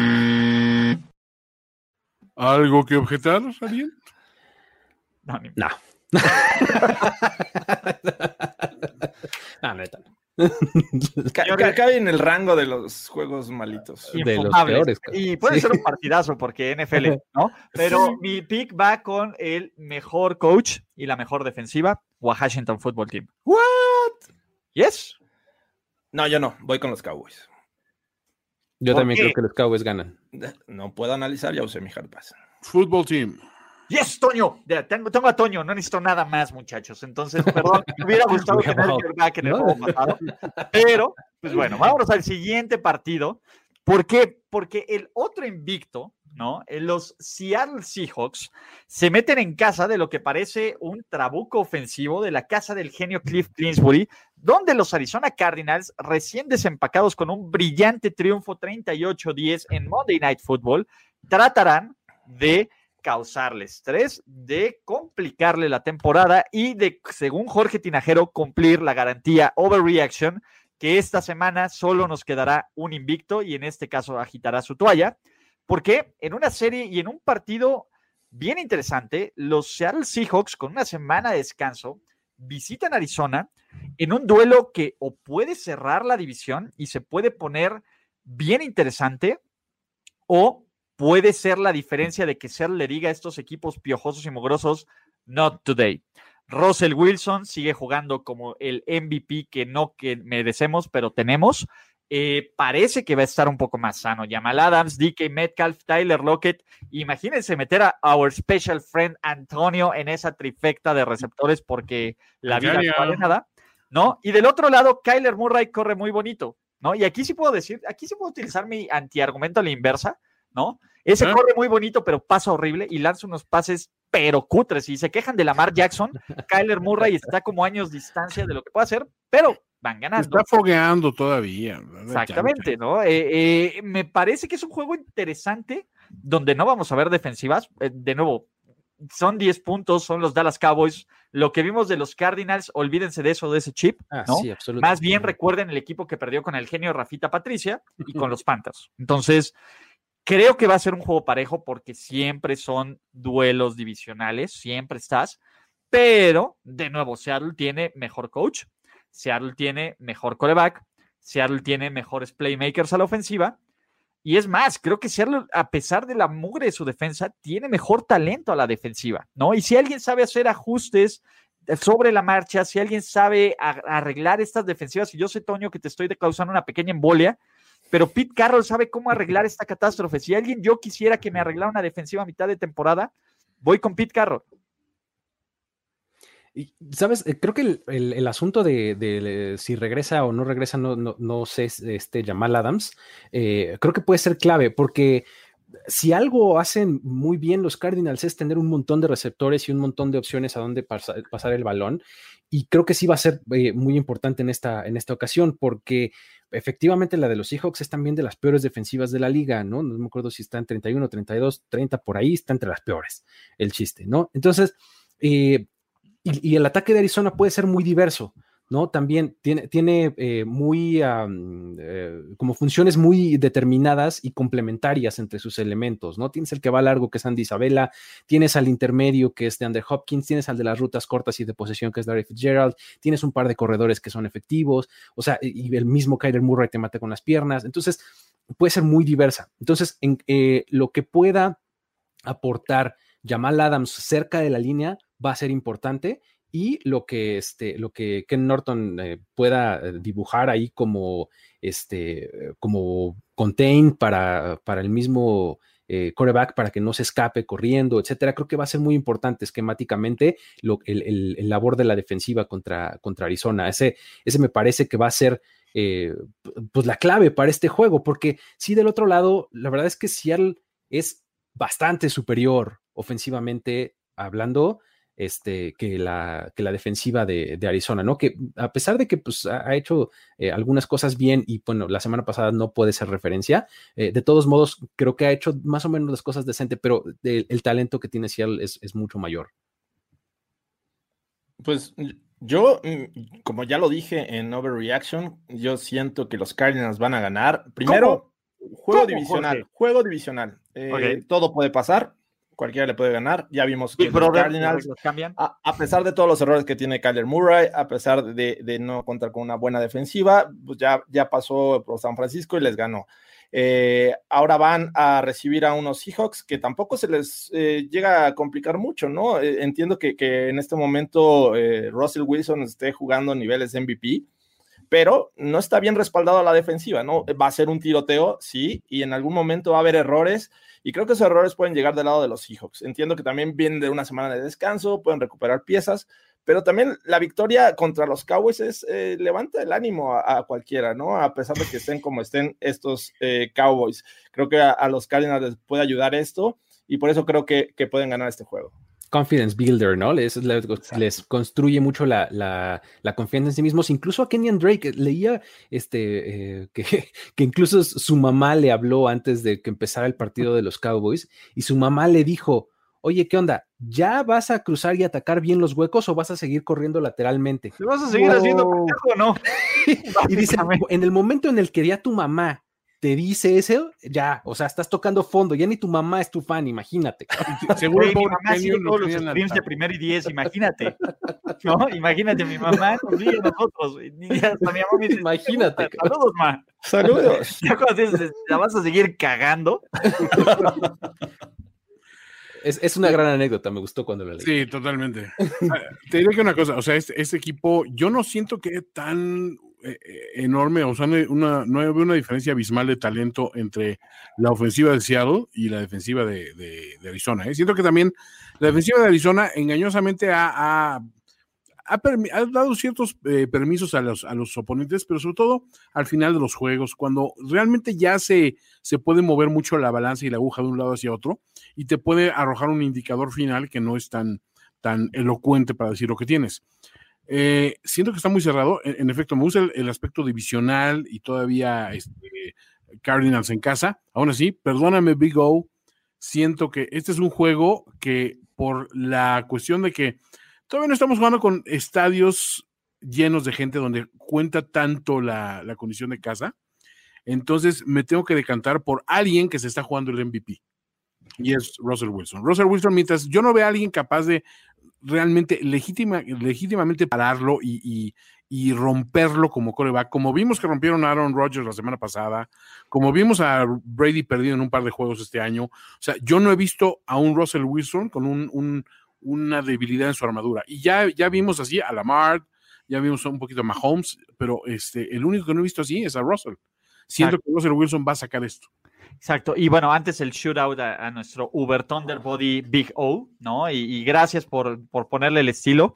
Eh, de ahí también tiene un mensaje para Jorge Tinajero, ¿no? Básicamente. Kyler Murray es el nuevo Russell Wilson. Tinajeras me los dijo. ¿No? Este, señora Carranza, su hijo es un diabólico y un ebrio. Ya lo sabe. Entonces, wow, Pues hablando de dígale algo nuevo, ¿no? Al final de esto. Exacto. Por el peje. ya me quemaron. No, pues bueno, este. Votó por Claudia Sheinbaum. No, no- no le digan, eso sí no le digan, pero bueno. eh, yo que tengo que decirles, de nuevo, aquí se va a notar la ausencia de Chandler Jones. Chandler Jones era este tipo que podía traer a Pan y, no, perdón. Ma, yo sé que me escuchas, este, bueno, también se estresa, a Russell Wilson.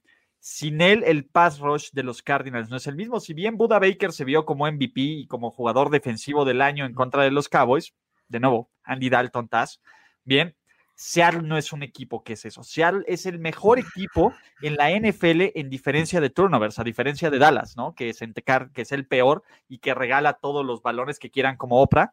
Me parece que va a ser un juego cerrado por el hecho de ser divisionales, pero ¿en quién confían más? En serio, para, comple- para completar un pase clave, ¿en Kyler Murray o en Russell Wilson? No, Russell. Russell.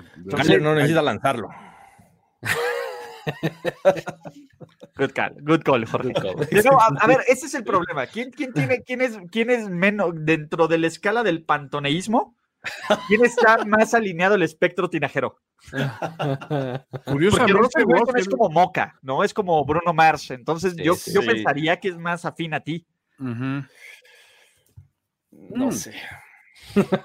Pero Pero en este juego voy con Kyler Murray. Porque Arizona, pues sí, pinche ciudad liberal de Seattle, ¿no? Que se queme. Exacto, exacto. Entonces, ¿está bien? Luis, Me volví loco. No, yo, yo creo que Seattle gana, gana el partido.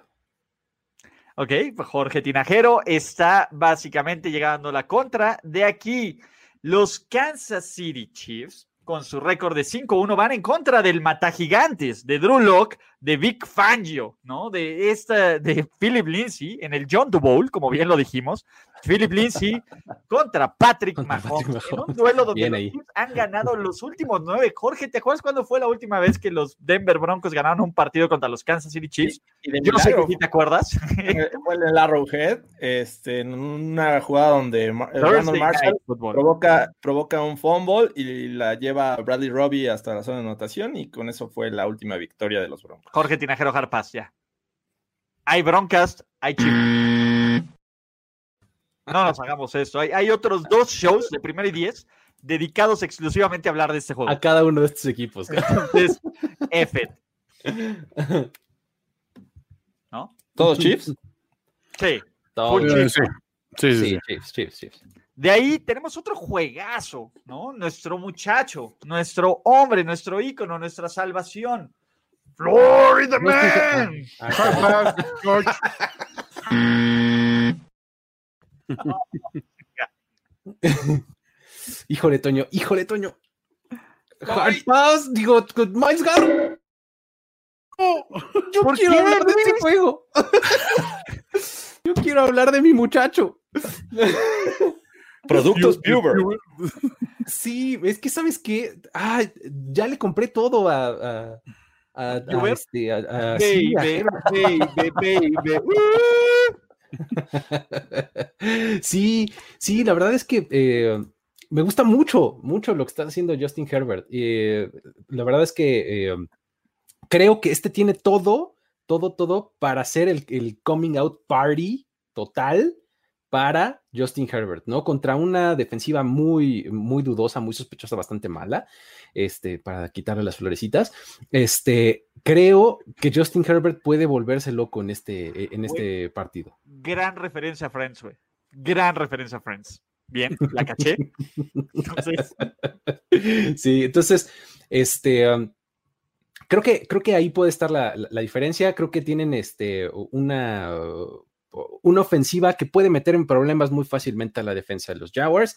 Y del otro lado, los Jaguars, pues no, no necesariamente tienen el mejor ataque. Creo que la Vizca Chanel se está volviendo este, eh, la navaja suiza de- del equipo. Tienen un novato ahí, eh, undrafted en Robinson, que está haciendo bien las cosas por tierra. Pero la verdad es que, o sea, también son de estas, de estas ofensivas que avanzan mucho, que tienen eh, drives y demás, pero que no, no, no terminan por concretar en puntos, que no terminan por ganar el juego. Entonces, creo que eh, además la defensiva de los Chargers, aunque mermada con lesiones y demás, creo que es una de estas defensivas que se mantiene y que mantiene el juego eh, cerca, ¿no? Entonces, creo que los Chargers eh, tienen de verdad todo para este hacer un, un- un verdadero statement de decir, aquí está y Justin Herbert es la nueva cara, olvídense todos de Joe Burrow, aunque haya ganado también como yo lo predije hace un rato. ojo. Antes de eso, eh, güey, qué mala onda que alguien como Pablo Viruega, que de nuevo tiene agua potable en su casa, ¿Qué es agua potable? eh? sí, venga, venga a, Güey, Toño está haciendo su mejor esfuerzo por estar aquí, Pablo. No está cool. De de nuevo, eso les enseñan en el líder mundial. Güey, qué clase de gente. Te voy a reportar, te vamos a cancelar en Twitter. ¿Qué tipo? ¿Qué tipo, sinceramente? Cancelado. O sea, solo, Vamos a cancelarlo. solo porque tienen la primaria terminada. Él sí tiene su di- diploma week, sí, ¿no? se- ¿Se se- debía terminar, Toño? ¿Eh? ¿Se debía terminar la primaria? Eh, pues, eh, bueno, para entrar a la WIC no, pero, pero para titularte sí. Y Ah, ya. creo que sí la tiene, o sea, digo, es la WIC, güey. O sea, Ok, sí, sí, claro. Exacto, ¿no? Bueno, Dios anda, eh, Pu- Pubert anda buscando su primera victoria, algo que, que Minshew sí tiene, ¿no? Básicamente todos los pelos que tiene Minshew los está buscando Pubert. Eh, en el papel, de, de nuevo, a mí me encanta Garner Minshew, pero no hay forma, no hay forma, no hay forma, no hay forma que con el talento que tienen los Jaguars, sobre todo la defensiva, es una defensiva que de nuevo, solo porque son los Jaguars y nos valen madres, pero está jugando igual de mal que Seattle y está jugando igual de mal que Dallas. Y no tiene, bueno, ya no, Dallas tampoco, ¿no? Pero pues, no tiene el firepower que tenía Seattle, o bueno, que tiene Seattle o que tenía Dallas, ¿no? Y, y- y en el papel es eso. Por mucho que, que Garner Minshew le eche corazón y feeling y, y barba y bigote y lo que sea, bigote y, rape, pues se ve cabrón. Florida Man puede hacerlo todo. Aunque, pues bueno, nunca hay una desventaja con la que los Chargers no se sintieron cómodos en tirar a la basura. Y es que Los iba para Chargers allá, como ¿no? Favoritos es un pedo, es un pedo, es un pedo, es un pedo. Iba para allá, porque si te pones a analizar línea por línea, unidad por unidad, creo que los Chargers son un mejor equipo, ¿no? Tanto la ofensiva como la defensiva. Y si los pones eh, eh, a- eh, contra los Jaguars, eh, pues obviamente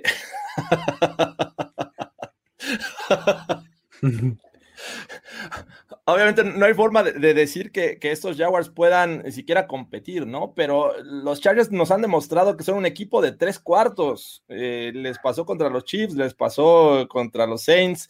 Eh, el último cuarto desaparecen y los Jaguars es un equipo que llega, si, si llega por desventaja de dos anotaciones, me parece que pueden eh, echarle ganitas y por ahí darles un susto. No, no, no siento que los Jaguars vayan a ganar, pero sí al menos no los descarto en hacer el juego cerrado al final la lógica me dice que los Chargers deberían de ganar, pero no me sorprendería que Florida Man haga de las suyas en ese Es que los Chargers, digo, los, los Jaguars son un equipo que sí te lucha los cuatro cuartos, pero tiene personal para dos, güey. y los usa al final. Y los usa al final. Exacto, y los usa al final. ¿Para qué, no? O sea, los otros con sus tres cuartos, los números no mienten. O sea, hoy el gobierno federal sacó una estadística que daba 105%, y yo creo que ese 105%, este 5% de diferencia es la diferencia entre esos Chargers y esos Jaguars. Claro, totalmente. Eh, eh, a ver, a ver, pensemos, ¿quién de, de, la gente que está en ESPN pudo haber hecho esa gráfica del 105%, ergo no ha terminado la, primaria trunca. No lo vamos a decir nosotros, ustedes déjenlo en los comentarios, pero mi, shot es... ya, ya no voy a decir más nombres, no voy a decir nada, pero... Happy Hour. Happy hour, exactamente. Alguien que toma ahí tequila adulterado, entonces yo por eso tequilita normal, pero de nuevo, eh, todos vamos Chargers, ¿no? Sí, Chargers. Sí. ¿no? Este, solicito de la manera más atenta que se invite al caballero Viruega un playbook. Pues debería de entrar a, a, la combi de los madrazos. Ya tenemos ahí un especial preparado para media temporada para la revisión de picks. ¿No? Donde puede haber un trash talk interesante. Entonces estará Tapita Nava, Cari Correa, Pablo Viruega, eh, el Mr. Eh, señor Cagapalos, ¿no? ¿Estás? Y todos somos Minshu. Pero, este, antes que nada, también agradecerle a Wahed69 desde Asturias, 4 de la mañana, madres mía. Joder. Eres un campeón, eres un campeón. Pero bueno, vamos todos full charger. Sí. Sí. Full chargers con, con fabada, mano. Venga. De aquí, señoras y señores, el, el bachelor número uno de New England, después de, pues básicamente el mejor amigo de Ted, porque así era, Jimmy Jesus. Jimmy Jesus de We're live, bro. We're live, bro. No, no, no, no. El, hombre de la sonrisa, del optimismo, ¿no? Desde que lo dejaron ir en New England, las cosas no han sido iguales. ¿no? Aunque han ganado otro Super Bowl, así que F Pero este, solo uno, ¿no? Para los estándares de los Pats es poco. Pero Jimmy G, Jimmy G, con todo su tono californiano, con su nuevo mejor amigo, regresa a la casa donde lo vio nacer, ¿no? Al estadio donde, donde conoció a Tom Brady mejor que cualquiera de nosotros, donde Bill Belichick dijo, este no sirve, cámbialo, cámbialo, cámbialo para allá. Y ahora Bill Belichick tiene un coreback favorito, como Jorge, ¿no? De, que dices, bueno, pues es lo que, es lo que hay, ¿no? Es, lo que hay, me dan retazo de pollo, ¿qué quieren que haga un cordon blue? Se ve cabrón, pero estoy haciéndolo, estoy intentándolo. Los New England Patriots que no solo están limitados, están brutalmente limitados a la ofensiva, son Cam y amigos. Y la defensa, pues sí, se lo hizo muy bien contra Drew Locke, pero vienen ahora los San Francisco 49ers, que no les digan que hay una oportunidad de salvar su temporada porque se motivan, se vuelven locos, y me parece que este duelo básicamente es un juego de eliminación adelantado. El que pierda los Pats con su récord de 2-3, por primera vez una marca perdedora en octubre desde 2002, cuando Tom Brady era un don nadie que ganó un Super Bowl por suerte, dicen. Lo ganó Vinatieri. Exactamente, lo ganó Vinatieri y lo ganó el Tuck Rule, no Brady. Entonces, eh, pues bueno, están en problemas, ¿no? por muy malos que, que, por muy en, modo implosión que estén los Bills por todo, si los Pats se ponen 2-4, y ya hablaremos de Miami en su momento, porque de nuevo este perfil está con Fitzmagic, no, no necesito reiterarlo. Pues bueno, se podrían poner las cosas muy feas. Una de esas hasta se le trepan los enanos llamados New York Jet. Bueno, no, ya, perdón. Pero es un duelo bien, bien interesante y de puro morbo, de puro, puro, puro maldito morbo, porque creo que este va a ser el juego donde Jimmy G va a lanzar 400 yardas y 5 pases de touchdown.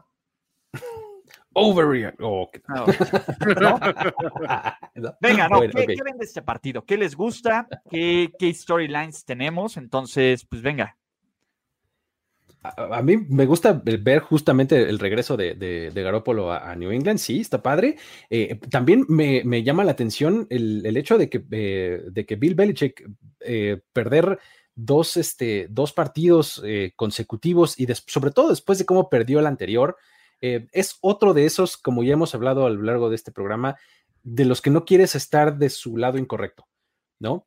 Entonces, este, creo que no, no, no deberías de, anticipar que Belichick esté muy contento y que vaya a este, como a, salir en modalidad relajada, ni mucho menos, ¿no? O sea, creo que eh, ahí va a estar un poco la, clave para mí de los Pats en cómo, eh, cómo puedan contrarrestar el, eh, ataque de, de los 49ers porque su defensiva prácticamente es top 10 en todas las categorías eh, importantes de yardas y demás. Los 49ers tienen una defensiva top 10, ¿no? Este, el ataque de New England, ya hemos hablado mucho de eso, de, las deficiencias que tiene de playmakers, de, la escasez que tiene de playmakers. Eh, y por, por, el otro lado, entonces, es cuando... Aparte con el uniforme más pinche, perdón. Sí, con el más, más frígame la, la, retina. Este, um, y del otro lado, insisto, la, defensiva de, New England ah, no está haciéndolo del todo mal. Entonces creo que de ese lado es donde tienen que esquematizar todo para embotellar de nuevo a Jimmy Garoppolo y que salga un poco, o sea, resulta un poco frustrado. Y ya hemos visto que cuando así sucede, el equipo se empieza a ir en picada. Entonces creo que esa es la, la fórmula para, para los Pats, ¿no? Pues mira, yo tengo eh, tres eh, cuestiones a favor de, los Niners. Una, el este les ha sentado bien. No, no, no, no tiene nada que ver. Este, eh, les fue bien en New York en un par de ocasiones. Es, Boston ahora es una, ciudad más cercana a, New York. Entonces, pero ah, me gustó mucho, me gustó mucho la, mejora de la, de la, defensiva este, contra los Rams. Me parece que la secundaria mejoró tienen una línea defensiva que puede ser eh, bastante efectiva contra el juego terrestre. Ya vimos que, los Broncos les detuvieron el juego terrestre y los presionaron. Entonces, aquí en la NFL es ver qué, eh, de qué adolece el rival y tratar de replicar lo que le hizo este, su, anterior, este, el equipo al que enfrentó la semana pasada. Entonces, creo que van a replicar mucho y tienen el talento como para lograrlo. Eh, a la ofensiva, pues también ya vimos que un Jimmy G mucho más cómodo, pero con un plan de juego mucho más eh, eh, adaptado a deshacerse rápido del balón. Entonces, por esas cuestiones me gusta mucho los Niners. Lo que vi de los Pats me deja eh, con mucha incertidumbre como para creer que en una semana van a mejorar, ¿no? Eh, y entiendo que Belichick no, no puede perder dos juegos seguidos. Sí, no lo hacía a lo mejor, pero, pero tenía Tom Brady antes. En esta ocasión no lo tiene. Así es que yo veo un juego muy complicado para los Pats es una situación donde muchos de los elementos estadísticos dan para preocuparte si eres fan de los Niners. Otro de ellos, por ejemplo, es, es que Belichick tiene marca de siete ganados, un perdido, contra corebacks que alguna vez jugaron para él. O sea, realmente pues, conoce a su gente, ¿no? Y sabe cómo atacarlos. A ver, pero los Casells y los Hoyers del mundo también, también ayudan a. Ahora Pero ve a Jimmy G va a decir, a Barbie se le perdió el pinche Kel y ya apareció. o sea, vas a ver por dónde tirarle realmente a su, a su ex muchacho. Y este, pero por otro lado también hay, que decirlo, o sea, creo que los Niners, a mí me gustó mucho sobre todo cómo neutralizaron el pass rush, el juego anterior. Me preocupa un poquito la ausencia de, de Raheem, este Mustard, pero eh, ya vimos que McKinnon puede sacar el equipo adelante y hasta Hasty, este otro corredor habilitado últimamente, pues creo que puede hacer un buen trabajo. Eh, y creo que poco a poco va cuajando la ofensiva, que había estado como que, eh, o sea, dependiente de Kittle y cuando no estuvo Kittle no tuvo a nadie, ¿no? Este, está cerrado el juego, sinceramente, y sí comparto el vaticinio de Ulises, ¿eh? Hoyer no cuenta como coreback. Hoyer no cuenta ni como Hoyer, güey. Antes cuenta Hoyerman que Hoyer, güey. Obviamente. Hoyer es Hoyer sin nombre, ¿no? Hoyer Destroyer, Self-Destroyer. Pero sí, o sea, lo que dice Luis es cierto. Siento que el equipo que pierde esto se pierde playoffs, ¿eh? Automáticamente. Y, y me parece que, ojo, eh, yo creo que en cuanto a talento, los 49ers, a pesar de todas las lesiones, están uno o dos escalones más arriba. ¿no? Y creo que los 49ers están motivados porque son estos güeyes de, no me digas, en serio tengo una oportunidad de salvar esta cagástrofe. Porque hace dos semanas el panorama se veía terrible, ¿no? Todos se verían invencibles. Ahora los Packers se ven medianamente vulnerables. Los Pats, a ver, si los Pats perdieron en casa contra los Broncos, los 49ers digan, dude, come on, no, güey, no, podemos hacerlo peor que el gran John Elway, ¿no? pero es más, John Lynch fue mejor, mejor jugador. Eh, John Lynch jugó para John Elway, entonces no podemos hacerlo así. Entonces, ese es el tema. Eh, me parece que los 49ers tienen muchísimas variantes, no solo a la ofensiva. Güey, ¿a quién le va a lanzar el balón Cam Newton? Ese es mi problema. El, ya sabemos cómo detener a los New England Patriots. No hay un güey que te genere separación uno a uno. En Kill Harry es, ya podemos empezarlo a poner en, güey, ¿por qué no agarraron a DK Metcalf? Ya, ya, está, ya estamos en esa conversación. Julian Edelman es mejor coreback de lo que es mejor receptor, ¿no? Y, y ya para eso tenemos que empezar problemas. Sonny Michel está desaparecido. La colección de corredores que odia tu equipo de fantasy de Bill Belichick no me asusta. Y lo que sí me gusta es que por lo menos la defensiva en contra de unos Rams que me parecían muchísimo más, este, ¿cómo se llama? Muchísimo más eh, capaces a la ofensiva, lograron contener. Lograron hacer, eh, lograron jugar velocidad, la velocidad de Fred Warner, Taz, la defensiva empieza a ser mucho más sana, que también obviamente ya sabemos que, que Bosa no va a volver y qué bueno, porque Boston era como su segundo hogar, pero este, sí, ¿no? Y le iba a pedir notas de, de, speeches a Bill Belichick para mandarle cartas a Trump, pero este, me parece que los 49ers tienen una oportunidad increíble para salir, ganar y agarrar la confianza que necesitan para enfrentar un gauntlet terrible de juegos, ¿no? Y donde si se van con un récord de 4-3 y pueden cerrar la temporada 10-6, 11-5 y meterse a playoffs, va a ser un trabajo espectacular de Kyle Shanahan. Entonces, yo, señoras y señores, amo el 49ers. Feels great, baby. Feels great, baby. Este, ¿Viste los, los ratings de Cam Newton como pasador en cuatro juegos? 100.7 94.6. Bien. 73.8. No, ya, espérate. 51.6. ya planó la curva. Exacto, él, sí está planando la curva y el tema es que los pads no están hechos para las malas decisiones, para las entregas de balón que eventualmente va a tener Cam Newton. Y me preocupa que los 49ers no presionen al coreback, por supuesto. Pero de nuevo, con, hay que ver el producto de línea ofensiva que muestran los New England Patriots, que tampoco es bueno. No. Sí, yo también voy totalmente con los Niners. Niners. Vamos, 49ers. ¿Full Niners? Full Niners. Full Niners. La última vez que estos dos equipos jugaron en Foxboro, yo solo quiero recordarles la mágica noche de cierto coreback que en este momento está desempleado. ¿Y en dónde podrían ver este juego? NFL Game Pass. ¿De verdad? Obvio. Jorge, dime por qué. ¿Amas la NFL? ¿No te puedes perder un solo minuto? NFL Game Pass es para ti. Disfruta de todos los partidos en vivo con transmisión original, contenido exclusivo y más. Todo por solo 2.500 pesos. ¿Qué espera? Contrata en nflgamepass.com y ve la liga como todo un profesional. NFL Game Pass. De hecho, ya tenemos que actualizar ese spot porque son 2.500 pesos más el 25% de descuento en este momento de la temporada. Entonces, señores, aprovechen ya, vuélvanse locos, nflgamepass.com. Y hablando de volvernos locos, volvámonos locos en la ciudad del pecado o en la ciudad del COVID o como la quieran llamar. Porque tenemos Chucky Bowl. ¿Sí? ¿Sí lo dije bien? Sí. Chucky Bowl. Chucky Bowl, ¿no?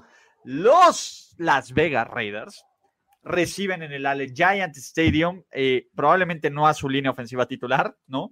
Sino a los perros rabiosos encabronados de la defensiva de los Tampa Bay Buccaneers en un duelo que de nuevo, todo, eh, qué mala, eh, de nuevo, no, no deseas que a alguien le toque COVID, pero si pudieras elegir, a mí me gustaría, bueno, a, menos, yo sí me, a mí sí me daría COVID la semana que enfrentaría en Damo Su, pero porque soy yo, pero un profesional y la línea ofensiva y, John, y, Derek Carr y John Gruden deben de estar tensos porque no saben quién va a ser su línea ofensiva titular para el juego de Sunday Night Football. Y de nuevo, los Raiders otra vez enfrentan un equipo con marca ganadora, con marca de 500, en lo que parece ser la parte más complicada de su calendario.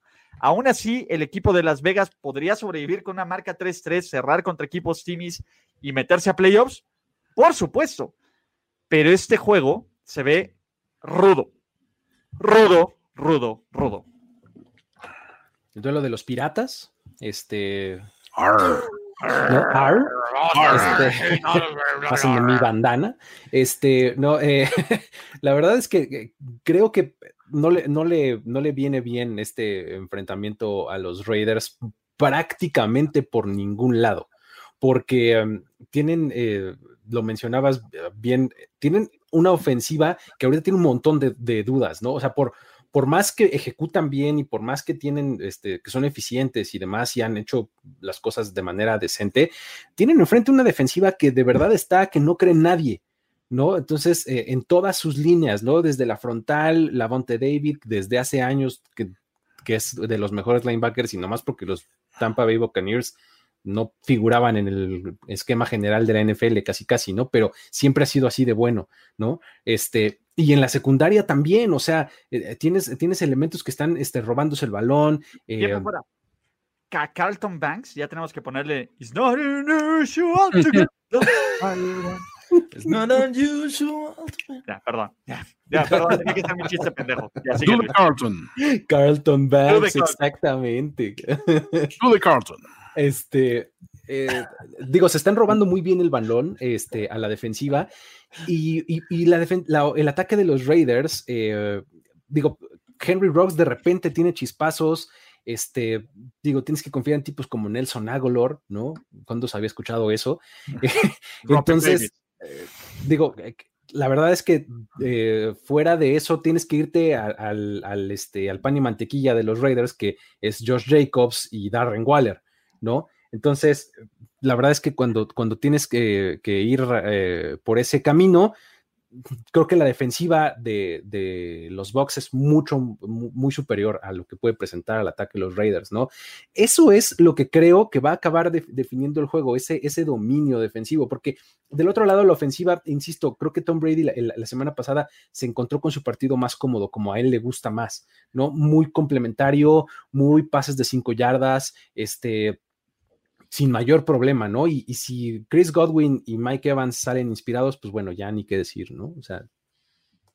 Mira, yo tengo que parafrasear al gran y, poeta del pueblo, Juan Antonio Sempere. Básicamente los Bucks son mucha manteca para un par de huevitos de los, de los Raiders. Eh, de nuevo, e, es un muy mal matchup, ¿no? ¿Qué es lo que mejor hacen los Raiders? Controlar el, el partido con Josh Jacobs. Güey, tienes a la mejor defensiva terrestre de la liga. Eh, ¿Qué es lo que mejor hacen los Raiders? Proteger al quarterback. Uno, tienes una línea llena de COVID. Dos, tienes a eh, el, de tres dedos JPP. Tienes a Devin White. Tienes a este, ¿cómo se llama? A, este Shaq Barrett. Entramos con Boy Su, ¿no? Eh, de nuevo, es un muy mal matchup para las Vegas Raiders, ¿no? Y tienes un equipo que todavía está como muy debajo del, radar, ¿no? Cuando empezamos a hablar de los contendientes de la conferencia nacional, empezamos a Seattle, ¿no? Green Bay, ¿no? Ah, pues mira, los Rams lo están haciendo, ¿no? Tas, tas, tas, ¿no? Este, y los Tampa Bay Buccaneers. y eso, y, y, si alguien va a salir a mandarte un mensaje FU en prime time, es Mr. Thomas Edward Patrick Brady.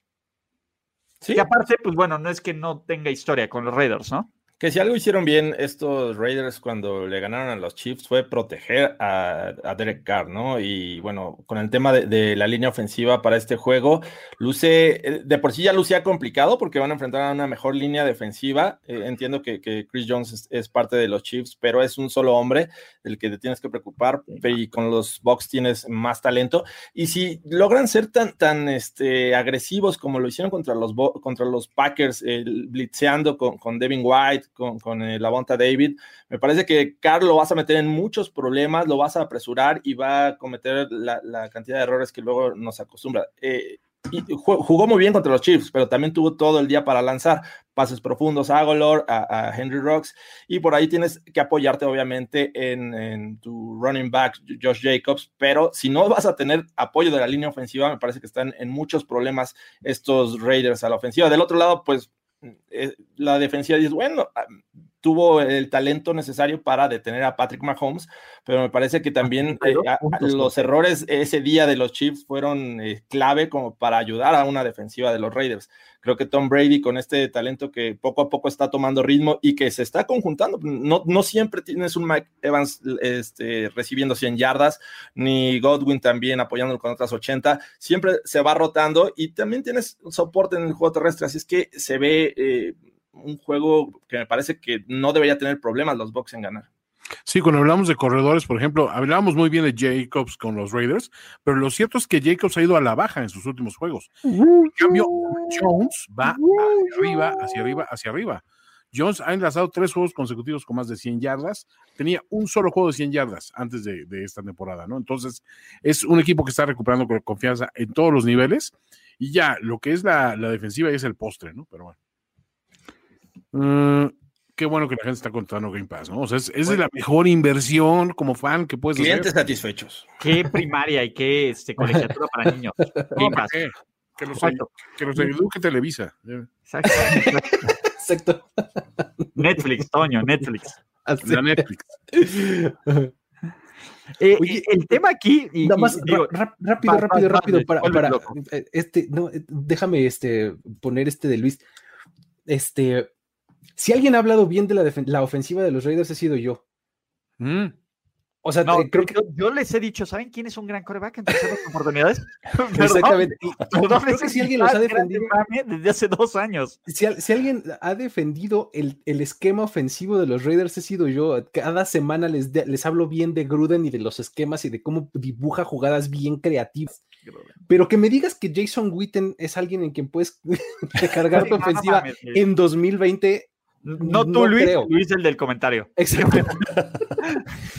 y Devonte Booker este, y, Hunter Renfro, o sea, Hunter Renfro no sería jugador titular en 30 de los 32 equipos, yo creo. O sea, es Nadie cree en Devonte Booker, por favor. Entonces, eh, sí, ya, perdón. no, solo es para mí, felicita a Jorge y felicita al viejo Cagapalos y felicita también a Luis de nuevo, todos somos, como diría, este es un trabajo en equipo, ¿no? Somos un gran equipo, todos jugamos bien, todos tenemos estas... No, la neta es que, de nuevo, pues es, parte de la magia de ya conocernos desde hace varios ayeres. Qué bueno que les gusta.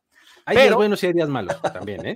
claro, no, no, no, no, siempre podemos salir con el triple A game, pero pues, a ver, un día malo ya lo quisieran ciertos güeyes que tienen días espectaculares. No voy a decir nombres, ustedes saben quiénes son, ¿no? Entonces, tú sabes quién eres, tú que me ves que dices, ah", sí, tú sabes quién eres. Pero bueno, en fin. Tampa Bay Buccaneers, muchachos, volvámonos locos, azotemos las, cabezas y digamos todos en unísono, in Brady we trust. Sí. Vamos, vamos. Vamos con los Bucks. Cerramos la semana. Cerramos la semana en la Chofi, ¿lo dije bien, Toño? La Chofi. La, Chofi se viste de gloria porque no ha recibido algo tan impresionante, algo tan grande, algo tan penetrante, profundo como el récord de 5-1 de los Chicago Bears. Gracias al bueno y disciplinado Nick, que viene a tomar nombres, que viene a pues dejar su marca, ¿no? Básicamente en este estadio. Viene a abrir surcos. Exactamente, viene aquí a, literalmente, pues, partir plaza. Porque los Chicago Bears, con su récord de 5-1, se meten a la casa de Stan Kroenke, que está muy bonito el estadio, en contra de unos Rams que son espectacularmente buenos cuando juegan con la división Timmy, y la división Timmy es la NFC East 4-0, pero cuando juegan contra equipos de, de verdad tiene una marca de 2-0, ¿no? Jared Goff, de realmente estamos viendo indicios de este Jared Goff que Bill Belichick rompió y todavía se regodea en su crapulencia cada vez que lanza un pase al piso. Dice, ah, yo hice eso. Entonces, eh, me parece que Cooper Cup se le olvidó cómo recibir pases. Eh, Aaron Donald siguen los cartones de leche por un gran trabajo magnífico que hizo la línea ofensiva de, de los, este, ¿cómo se llama? De, los, 49ers pero tenemos a dos serios candidatos de jugadores defensivos del año. Ya hablamos del señor de la leche, Aaron Donald, que de nuevo no podemos menospreciarlo. Pero Jorge Tinajero, líbranos de todo Mac. Líbranos de todo Mac. Y se dice que este SoFi Stadium eh, se tuvo que hacer subterráneo, precisamente porque estaba cerca del aeropuerto. Pero mentira, muchachos. Nick Foles, estaban previendo la, la visita de Nick Foles. Exacto. es lo que se llama visión de túnel. Visión, exacto. es cuando, cuando empiezas a se te empieza a cerrar aquí. Sí, empiezas a perder perspectiva, ¿no? La visión del túnel, claro, sí, sí. Es correcto, Toño. Es, es, algo real, existen los libros de psicología. de psicología, güey, de, de arquitectura, güey, de ingeniería. Todo eso. Es, es como Charles Bronson en el gran escape. no, la verdad es que digo, yo sí tengo una curiosidad enorme por ver este mano a mano entre Mac y Donald para decir, así que de, qué cuero salen más correas. Pero lo de Jared Goff es, interesante, ¿eh? o sea, Jared Goff sí está roto contra los Bears. Ha lanzado cinco intercepciones, ni un solo pase de anotación. Y los Bears solo han permitido un pase de anotación a un receptor abierto y fue a Mike Evans. Y digo, ¿quién le tiró ese pase a Mike Evans? Se lo tiró Brady. Y tú, Jared Goff, no eres Thomas Brady. Así punto. Se antoja un duelo totalmente defensivo, ¿no? Eh, obviamente los, de, los Bears eh, han crecido, han mejorado y han este, sido efectivos presionando al coreback. Del otro lado, unos Rams que, se vieron un poquito mal contra los Niners, pero me parece que tienen el talento necesario para, regresar y causar problemas a una ofensiva que depende mucho de eh, su juego aéreo con Nick Foles, ¿no? El, juego terrestre, la verdad es que está, ha dejado mucho que desear. Entonces, eh, es unidimensional esta ofensiva de los Bears y tampoco creo que Nick Foles haya llegado al nivel que, todos eh, pensábamos que iba a llegar, ¿no? Ante el cambio de, de coreback de estos Bears. ¿Estás diciendo eh, que Nick no da el ancho? No está dando el ancho, se está yendo de largo, me parece, en, muchas ocasiones. Eso sí, eso sí te creo. y yo creo que ese es el problema de Nick Foles en este momento. no, pero espérate, muchos de los oponentes de, de, Nick Foles sí han dado el ancho. Han estado Forzosamente, a fuerza, ¿eh? más a fuerza. pero han estado, se han visto forzados por las circunstancias. Y está bien, uno quiere medirse contra un rival que, que realmente pone lo mejor sí por delante. O sea, no hay comparación. No, no, no hay comparación. Yo siento que por ahí va la situación. O sea, creo que si, quieres, si quieres demostrar que eres un conteniente, tienes que ganarle al que viene, eh, al que ya puso el mástil en alto y dijo, voy por todo, ¿no? O sea, desplieguen las velas porque vamos por todo. Entonces, yo creo que este partido sí es, es defensivo y si tenemos que, eh, eh, y ofensivo, de cierta forma. Para algunos, para algunos, para algunos. No, de, defensivo porque pues tiene que andar uno que, andar con, las defensas todo lo que da, ¿no? Ah, no, con todo, con todo, Luis. Si no, no sabes lo que puede pasar, ¿no? No, no, no. Este. Entonces. No eh, despegarte de tu asiento todo este. Exactamente, lo, que viene diciendo nachitas a la pared, como dicen. Exactamente. pero bueno, eh, creo que eh, si vemos las dos defensivas, a mí me gusta más la de los Bears. Creo que es, es más completa, viene con una tendencia más a la alza. Entonces, creo que em, esa es la forma en la que pueden encontrar la victoria de los Bears este, esta semana, porque eh, los, los Rams, de verdad, el domingo pasado, no sé qué les pasó, estaban así como tenían un algo que no los dejaba concretar, ¿no? Entonces, si a eso le agregas que una buena defensiva les pueda eh, causar problemas, que los pueda sofocar un poco, creo que esa va a ser la clave para que los, eh, los Bears acaben ganando, porque del otro lado estoy completamente de acuerdo con lo que dice Jorge, o sea, juego terrestre, bueno, eso es como de otro planeta para los Bears, ¿no? Eso no existe, ¿no? Y del otro lado, este, los, los Rams son mucho más balanceados, ¿no? Construyen muy bien ese ataque, este, tanto por aire como por tierra. Sin embargo, creo que la defensiva de los Bears puede acabar inclinando la balanza en su favor. Eh, yo creo que los Rams van a tener las manos llenas, ¿no? Con, los versos. Sí. de, nuevo, eh, Me Manos les parece, va a faltar. sí, sí, sí, no, no, A va- dos va- va a manos. ser un tema, eh, se va a poner ahí apretado, ¿no? Dicen, dicen algunos, pero me parece que la defensiva de los Bears va a tomar el control, ¿no? Si algo ha hecho bien Chicago a lo largo de la temporada es presionar al coreback, es ser efectivos, es no permitir oportunidades clave o no hacer errores estúpidos. Me parece que Nick Foles es más, perdón, que Jared Goff es más propenso a cometer esos errores. Yo creo que Nick Foles ante la presión se crece, dicen. Entonces, este, pues bueno, yo, sí, perdónenme, pero yo creo que van a ganar the Bears y los Bears van a tener un récord de 6-1, maldita sea, como alguien se los dijo. Esa sí no la veían venir. No, No, yo, yo, yo, sinceramente. ¡No! ¡No! Espérame, no, ah, espérame, ya, ya, ya, ya. No voy a decir nada que me vaya a ensartar en este momento. ok, no, no. Pero, este. eh, yo, yo, yo creo que eh, McVay sabe perfectamente que, que ponerle el- la responsabilidad del juego eh, a, a Jared Goff eh, contra una defensiva como la de los Bears está este, poniéndose la soga al cuello. Siento que tienen que buscar la forma de ser efectivos por tierra y tienen buen talento como para lograrlo. Creo que es el punto débil de esta defensiva de los Bears. Tiene buena secundaria, tiene buen pass rushing, pero de repente le cuesta trabajo detener el juego terrestre. No digo que sea siempre, pero hemos visto algunos acarreos en los que eh, suele ser efectivos el rival. Entonces, creo que ahí está la clave para los Rams. Y si esto lo logran hacer desde, desde el principio del juego, me parece que se abren las oportunidades para un Jared Goff que aprovecha perfectamente los play actions.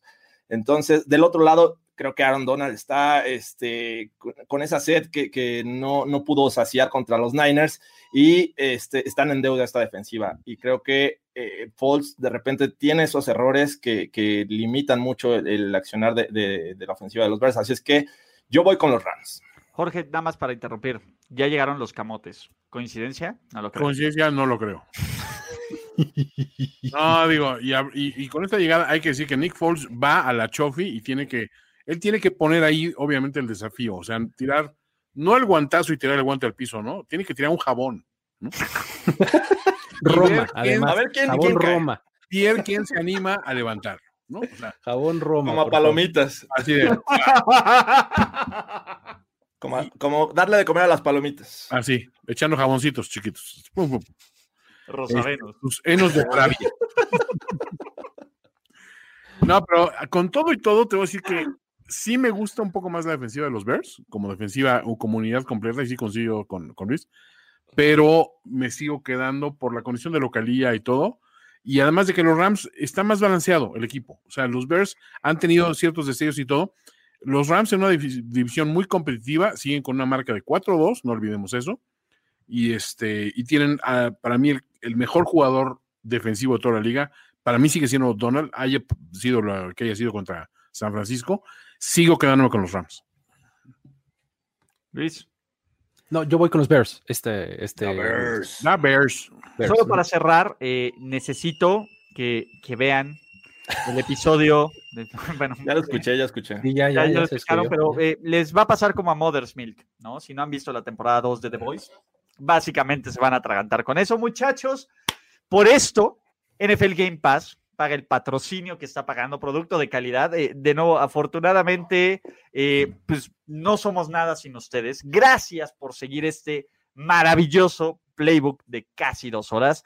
A nombre del perfil que apoya a Fitzmagic, de The Old Man Who, the, the Old Man Who Shits on Sticks, Luis Obregón, la séptima caballería. Muchachos, ha sido un placer extraordinario platicar de NFL con ustedes. Disfruten la semana 7, sigan consumiendo los contenidos de primero y 10. Si lo hacen en video, suscríbanse, activen notificaciones, etcétera. Si lo hacen en podcast, pues bueno, también suscríbanse, dejen reseñas, etcétera. Síganos en todos los canales de, re de redes sociales. Por favor, hagan un, una petición de Make Toño Great Again, ¿no? Siempre ha sido grande, pero eh, ahí hay que, hay, hay, mucho, hay mucho talento, llego que alimentar aquí y lo vale cada centavo. Entonces, Muchachos, gracias Jorge, Luis, Toño. ¿Algo gracias, más amigos. Gracias, nos vemos mañana. Saludos. Nos vemos todos los días, estamos del otro lado. Hasta la próxima. Tenemos que despedirnos, pero nos veremos pronto en otra lectura a profundidad de Playbook. Playbook de primero y diez. El análisis previo más profundo de la NFL. Ulises Arada, Jorge Tinajero, Luis Obregón y Antonio Sempere. Let's go, fellas. This is it. Playbook.